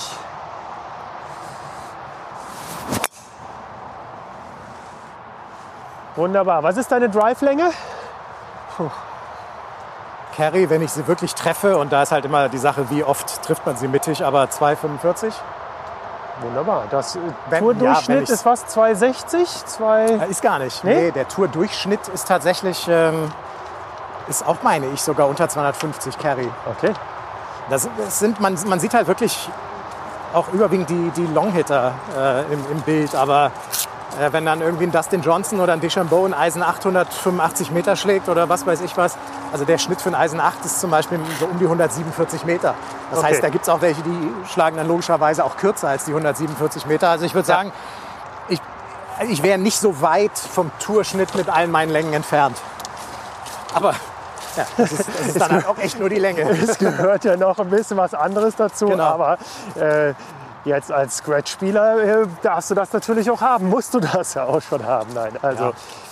Wie viel äh, Zeit verbringst du wirklich dann selber auf dem Golfplatz? Denn ich sehe, um nochmal auch auf Social Media zu sprechen zu kommen, dass du dann manchmal auch gerne die Vormittage, wenn du in München bist, auch da auf der Driving Range verbringst. Das bietet sich an, ja. Ich habe da bei Open 9, das ist so ein kleiner, kleiner neun Löcherplatz direkt neben dem Golfclub Eichenried, wo auch die BMW International Open stattfinden. Äh, so ein neues, neues Konzept, wirklich neun Löcher. Die machen auch neun Löcher Turniere und so. Da habe ich so eine Range-Mitgliedschaft und von da fahre ich zehn Minuten zum Sender. Okay. Das heißt, das ist echt klasse. Ich habe jetzt auch am Samstag vor Masters, da waren da unten 17 Grad blauer Himmel, keine, kein Lüftchen. Das war so ein Traum. Und da habe ich noch mal ein paar Bälle geschlagen, ein bisschen trainiert und komme dann aus der frischen Luft in die kleine Box und dann sabbelt sich's auch irgendwie schon wieder ein bisschen befreiter. Ähm, also da unten haue ich in erster Linie Bälle, wenn ich abends kommentiere und tagsüber Zeit habe, dann treffe ich mich auch mit dem einen oder anderen Kumpel mal und wir spielen irgendwie 18 Löcher. Und ansonsten ähm, in Köln äh, habe ich hier auch so ein paar Leute, die, sagen wir mal, unregelmäßig arbeiten. Wir treffen uns dann montags, dienstags morgens, spielen neun Löcher. Wenn andere die Arbeitswoche beginnen, dann beginnt für dich ja das Wochenende. Genau, Montag, Dienstag ist traditionell mein Wochenende. Und das zieht sich dann auch unter Umständen noch in den Mittwoch rein. Aber es ist äh, nicht mehr so, dass ich irgendwie, keine Ahnung, dass ich mal einen halben Tag auf dem Golfplatz verbringe, ist schon selten. Liegt wahrscheinlich auch dann hier an dem neuen Lochplatz, äh, dass es sich natürlich auch anbietet, einfach hier ein neun Loch Ja, zu ja. spielen und nicht dann unbedingt 18 Loch Genau. und äh, zwei Schleifen zu gehen. Das ist schon so eine Altherrengeschichte bei uns geworden. Nach neun Löchern trinken wir noch ein Käffchen. Ja, leider momentan auch nicht möglich, Ja, weil richtig. die Gastronomie Ja. zu hat. Aber natürlich sind wir jetzt halt dankbar, dass die Golfplätze noch auf sind. Ja, Hessen absolut. hatte ja äh, zuerst auch äh, zugehabt, aber Das auch haben sie nach ein so Tagen richtig Sinn, wieder- ne, dass Nee, jetzt beim Golf- Golf sehe ich es auch nicht, ganz ehrlich nicht. Plätze zumachen. Also welcher Sport ist hier? Direkt direkt daneben sind wir. Guck hier. Ja, ja, ja richtig wunderbar. Ich spiele mal den anderen. Ja, ich sehe es bei, ich sehe es aber irgendwie bei Outdoor-Sportarten wie Golf nicht so richtig. Auch, okay, Fußball, klar, ist ein Kontaktsport. Ja, keine Ahnung. Ich, es gibt, glaube ich, ja darüber auch nun wirklich noch keine Studien, wie groß die Infizierungsgefahr bei einem Fußballspiel ist. Ähm, von daher. Wie sehr beeinträchtigt dich Corona wirklich auch in deinem Alltag, in deinem Leben? Auch jetzt alleine eine fünfstündige Zugfahrt nach München? Ja, das wäre ähm, die. Ich bin auch eher geflogen jetzt in den letzten Jahren. Früher Auto gefahren, dann geflogen. Die Flüge sind weniger geworden, sind ein bisschen unzuverlässiger geworden. Wir haben ja teilweise einfach gebuchte Flüge dann dermaßen zeitlich umgeworfen und umgebucht, dass das mit meiner Sendung kollidierte. Und deswegen fahre ich im Moment Bahn. Ist, glaube ich, somit das sicherste Fortbewegungsmittel, denn es fährt im Moment auch wirklich kein Mensch Bahn. Zumindest sind die Züge, in denen ich sitze, leer.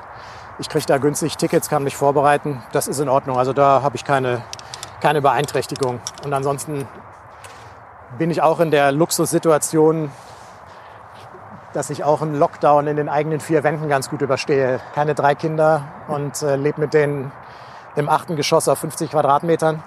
Äh, aber für die tut's mir leid, muss ich ganz ehrlich sagen. Und ähm, äh, so für den einen oder anderen Künstler und äh, die ganze bekannte Gastroszene und Solo-Selbstständige, Ja. die sind die sind die, von denen man am, denen man am meisten abverlangt aktuell.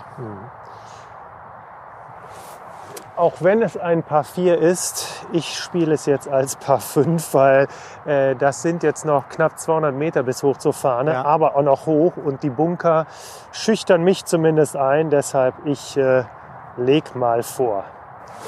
Oh, und der war so dünn wie heute noch gar keiner, aber für den Schlag Beim Transportschlag Genau. hat man ja kann man das ja mal viele machen. Optionen.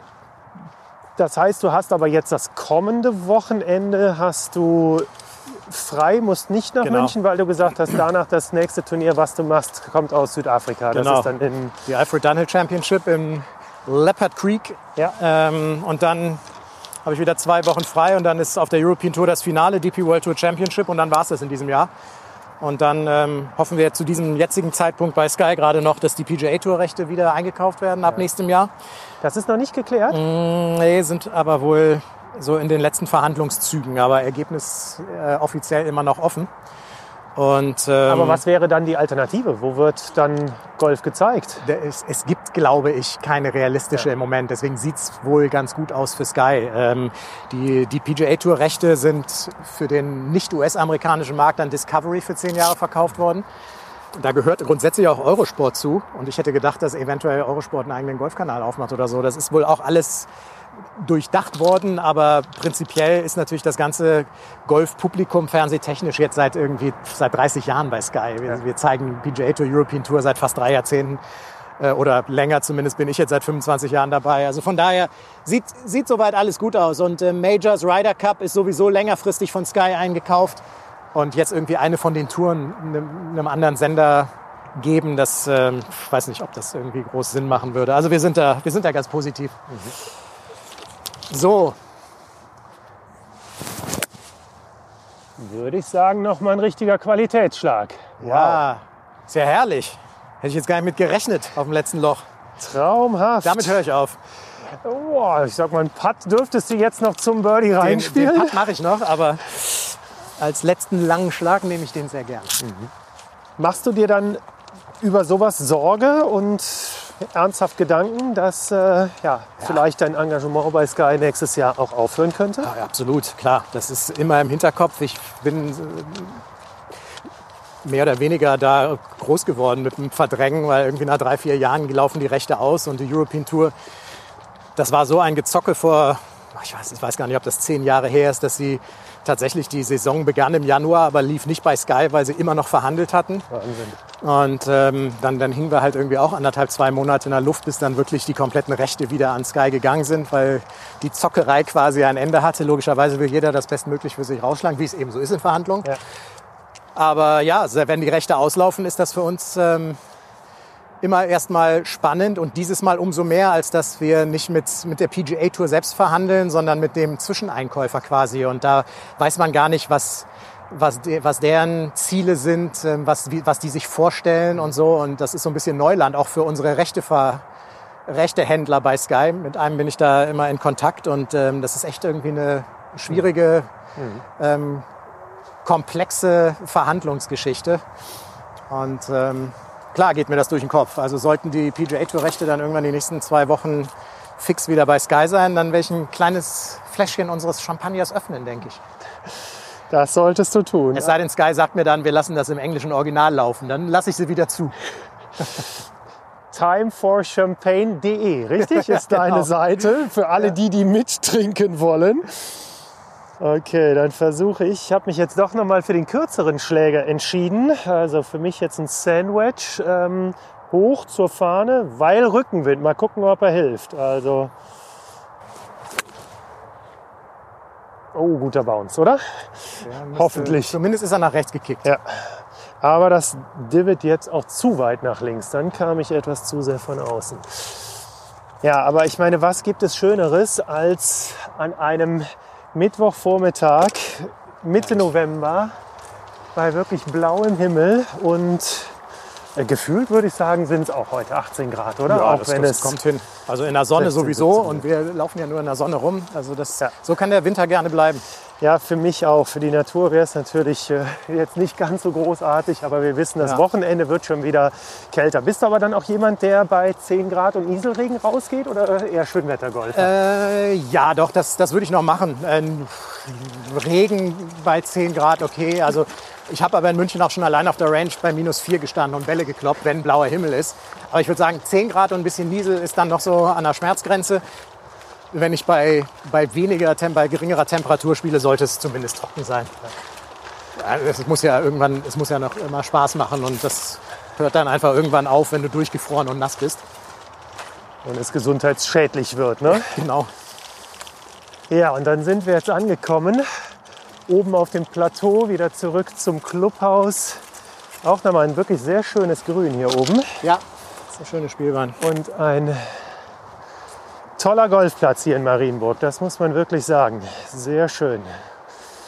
Weißt du schon, wann du die nächste Runde dann hier spielst, wenn du das Wochenende frei hast? Ähm, ich spiele morgen mit dem Kumpel mal im Lerchenhof, der ja Oh. nun wirklich auch grandios ist. Ja, Und ähm, am Freitag dann wieder hier und am Wochenende auch irgendwie nochmal neun Löcher. Ja, ja. Klingt nach, äh, einem, klingt nach guten, Plan. einem guten Golfplan, ja. Genau. Im Januar wird bei uns bis auf die Wochenenden der Platz, ähm, ist, ist er eh dicht.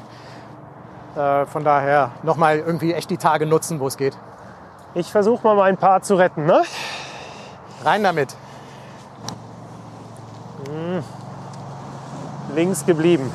Ja.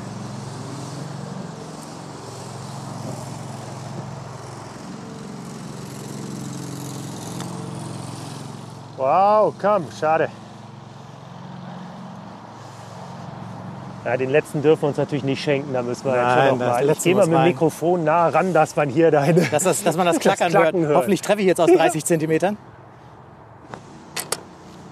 Wunderbar. Herrliches Geräusch. Ein sehr gutes Geräusch. Ich versuche meinen auch noch zu treffen. Ja, Uh, sehr gut. Gregor, leider nur Fistpump, aber Ja, vielen Dank. ganz herzlichen Dank. gemacht. Es hat mir wirklich äh, riesig Spaß gemacht. Und wie gesagt, immer wenn ich mit dir spiele, dann äh, spiele ich verhältnismäßig gut. Das war heute für mich eins über sogar. Ich nehme das mal Marienburg. als Kompliment. Ja, definitiv. Das Du hast mich brutto um Lichtjahre bezwungen.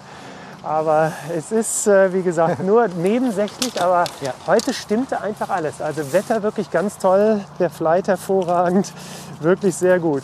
Welchen Tipp würdest du golferisch allen, die das hören, noch äh, mit auf den Weg geben? Gibt es eine Sache, wo du sagst, so, da kann wirklich halt jeder, egal welches Handicap, wirklich was dran tun und besser werden? Ähm, auch da kann ich irgendwie eher so aus meiner, aus meiner ganz persönlichen Erfahrung, wobei ich natürlich irgendwie ein bisschen andere Dämonen hatte vielleicht als, als andere, aber sich nicht zu sehr in, in Technik und in, in Details verlieren. Das, äh, das, es ist ein detaillierter, eine detaillierte Bewegung, aber ähm, man sieht zum Beispiel bei Dustin Johnson, äh, so wie der seine, seine, sein linkes Handgelenk hinten geknickt hat, hat mein, meine ersten Trainer haben mich da 20 Jahre versucht von wegzubekommen. Ich war auch ähnlich, habe ich nie hinbekommen. Und wenn ich eher versucht hätte, damit besser zu werden, hätte mir das, dann wäre ich heute auf jeden Fall auch noch mal ein anderer Golfer. Nicht in Details verlieren und das Ziel vor Augen behalten. Das ist das, wo ich jetzt echt versuchen werde, auch umzudenken. Ähm, nach vorne schwingen, nicht zu, nicht, nicht zu viel an Rückschwung. Mit, mit einem guten Rückschwung hat sich, noch, ähm, hat, sich, hat sich noch keiner nach vorne gespielt, sondern mit der Bewegung vorm Ball. Man sagt doch so häufig, dass wichtig ist der, der letzte Part, wirklich die letzte, das, ist das letzte Drittel vorm Impact. Da sind die Profis gleich. Hinten machen die Schlenker und Bewegungen. Guck dir einen Matthew Wolf an und auf der anderen Seite einen Adam Scott. Grundverschiedene Bewegungen und beide bringen sie den Ball ähnlich schnell ins Loch. Also tatsächlich noch mal kurz zusammengefasst, nicht zu detailverliebt, einfach halten und zum Ziel schwingen und das Ziel vor Augen haben. Dann Amen. Ein, ein schon sehr schönes Schlusswort. Ich möchte noch einen draufsetzen, dass du vielleicht wirklich auch was du jetzt in deinem Leben für deine Karriere und wie du deine Karriere nach vorne gebracht hast, was würdest du jemand, der jetzt 20 ist, Sport studiert, ähm, mit auf den Weg geben oder der in die Wirtschaft möchte oder sonst was? Tja, da ich natürlich irgendwie so einen kleinen vorgefahrenen Weg irgendwie eingeschlagen habe mit mit nicht so wahnsinnig viel Konkurrenz. Ist, ich kann mich nur wiederholen. Es gibt irgendwie, wir, haben nur, wir haben nur uns vier Golfkommentatoren. Es kann gar keiner zu Sky kommen und sagen, ich bewerbe mich als Golfkommentator, weil er es vorher noch gar nicht gemacht hat. Und so bin ich halt beruflich groß geworden. Ich bin zum Beispiel kein Ellenbogentyp. Ich finde, man muss, ähm, man muss selbstbewusst auftreten, aber ähm, sympathisch und immer noch bodenständig. Nicht, nicht überheblich und äh, nicht zu versuchen, sich, äh, sich irgendwie über Wert zu verkaufen. Vielleicht ich weiß nicht, äh, es, ist, es wird wahrscheinlich von, von Leuten, die, ähm, die ein bisschen coachen, was Bewerbungsgespräche angeht, ähm, eher nicht so gelehrt, aber auch ähm, durchaus natürlich in Bewerbungsgesprächen auftreten und ähm, wenn man in irgendwas weiß, dass man sich da erst reinarbeiten muss, finde ich, kann man das so auch kommunizieren. Also mir persönlich, wenn ich in unserem Betrieb einen aufnehmen würde, klar, der muss logischerweise musst du irgendwie fachlich, fachlich fit sein. Ähm, du, musst, du musst schon Teamspieler sein und darfst dich selbst nicht zu wichtig nehmen und nicht, nicht irgendwie von oben herab großkotzig rüberkommen. Ähm, ich weiß nicht, ob das, ob das so wahnsinnig hilft. Das sind natürlich auch immer Charaktereigenschaften, aber ähm, authentisch, authentisch rüberkommen. Authent nicht, nicht versuchen, sich zu verbiegen. Das haut vielleicht für die Einstellung dann hin, aber nachher später im Job auch schon wieder nicht, würde ich sagen. Also echt authentisch bleiben, bodenständig und ähm, selbstbewusst, selbstbewusst, aber mit der ähm, mit der nötigen und, ähm, Demut. Ja, und auch das ist es doch wahrscheinlich wieder wie beim Golf halt auch. Ne? Genau. Also auch eine Demut halt dem, ja. dem Leben so, gegenüber. Das, genau. Und deshalb, ich finde auch, dass Golf auch eine sehr gute Lebensschule einfach ist. Ja. Man lernt so viel fürs Leben durch Golf, durch diesen Sport, durch Niederschläge, genau. aber halt auch durch Erfolgserlebnisse und äh, lernt nette Menschen kennen, so wie dich, Gregor. Vielen herzlichen Dank und ich Hat finde Spaß wirklich gerade auch das Authentische kommt bei dir sehr gut rüber bei deinen Kommentaren bei Sky und ich hoffe, dass die Rechte da bleiben und wir noch lange Freude daran haben, die Golfrunden von den Profis äh, mit deiner Stimme zu hören. Danke dir. Freut mich, hoffe ich auch. Danke dir, Manuel. Alles Gute. Ja, das war ein Golftag, der mir auf jeden Fall in Erinnerung bleiben wird. Nicht nur wegen des wunderbaren Wetters und des schönen Platzes, sondern vor allem dank Gregor Biernat. Was für ein netter, sympathischer Mensch. Und natürlich hat er einen Traumjob. Das werden alle sagen, die ein bisschen Golf verrückt sind. Denn er kann den ganzen Tag Golf gucken und darüber sprechen, wofür sein Herz schlägt. Vielen Dank an Tentacle Sync für die Unterstützung. Dank des Track Ease kann ich diesen Podcast aufzeichnen und ihn in dieser Qualität allen präsentieren, die sich ein bisschen für Golf interessieren und vor allem für spannende Menschen. Danke auch an Adrian Hoffmann und Lars Brotherr für die Musik, an Malis Schaum für ihre Stimme und danke fürs Zuhören und weiterempfehlen. Natürlich gibt es Be Good Golf and Talk, der Podcast, überall da, wo es Podcasts gibt. Natürlich sind wir aber auch auf den sozialen Netzwerken zu erreichen, bei Facebook und Instagram. Feedback und Anregungen gerne auch per Mail an manuel at golfandtalk.com. Und da wir stramm auf das Jahresende 2020 zugehen, möchte ich auch ein frohes Fest und einen wunderbaren Start in ein hoffentlich gesundes und bald Corona-freies neues Jahr wünschen. Mein Name ist Manuel Unger. Ich freue mich auf bald.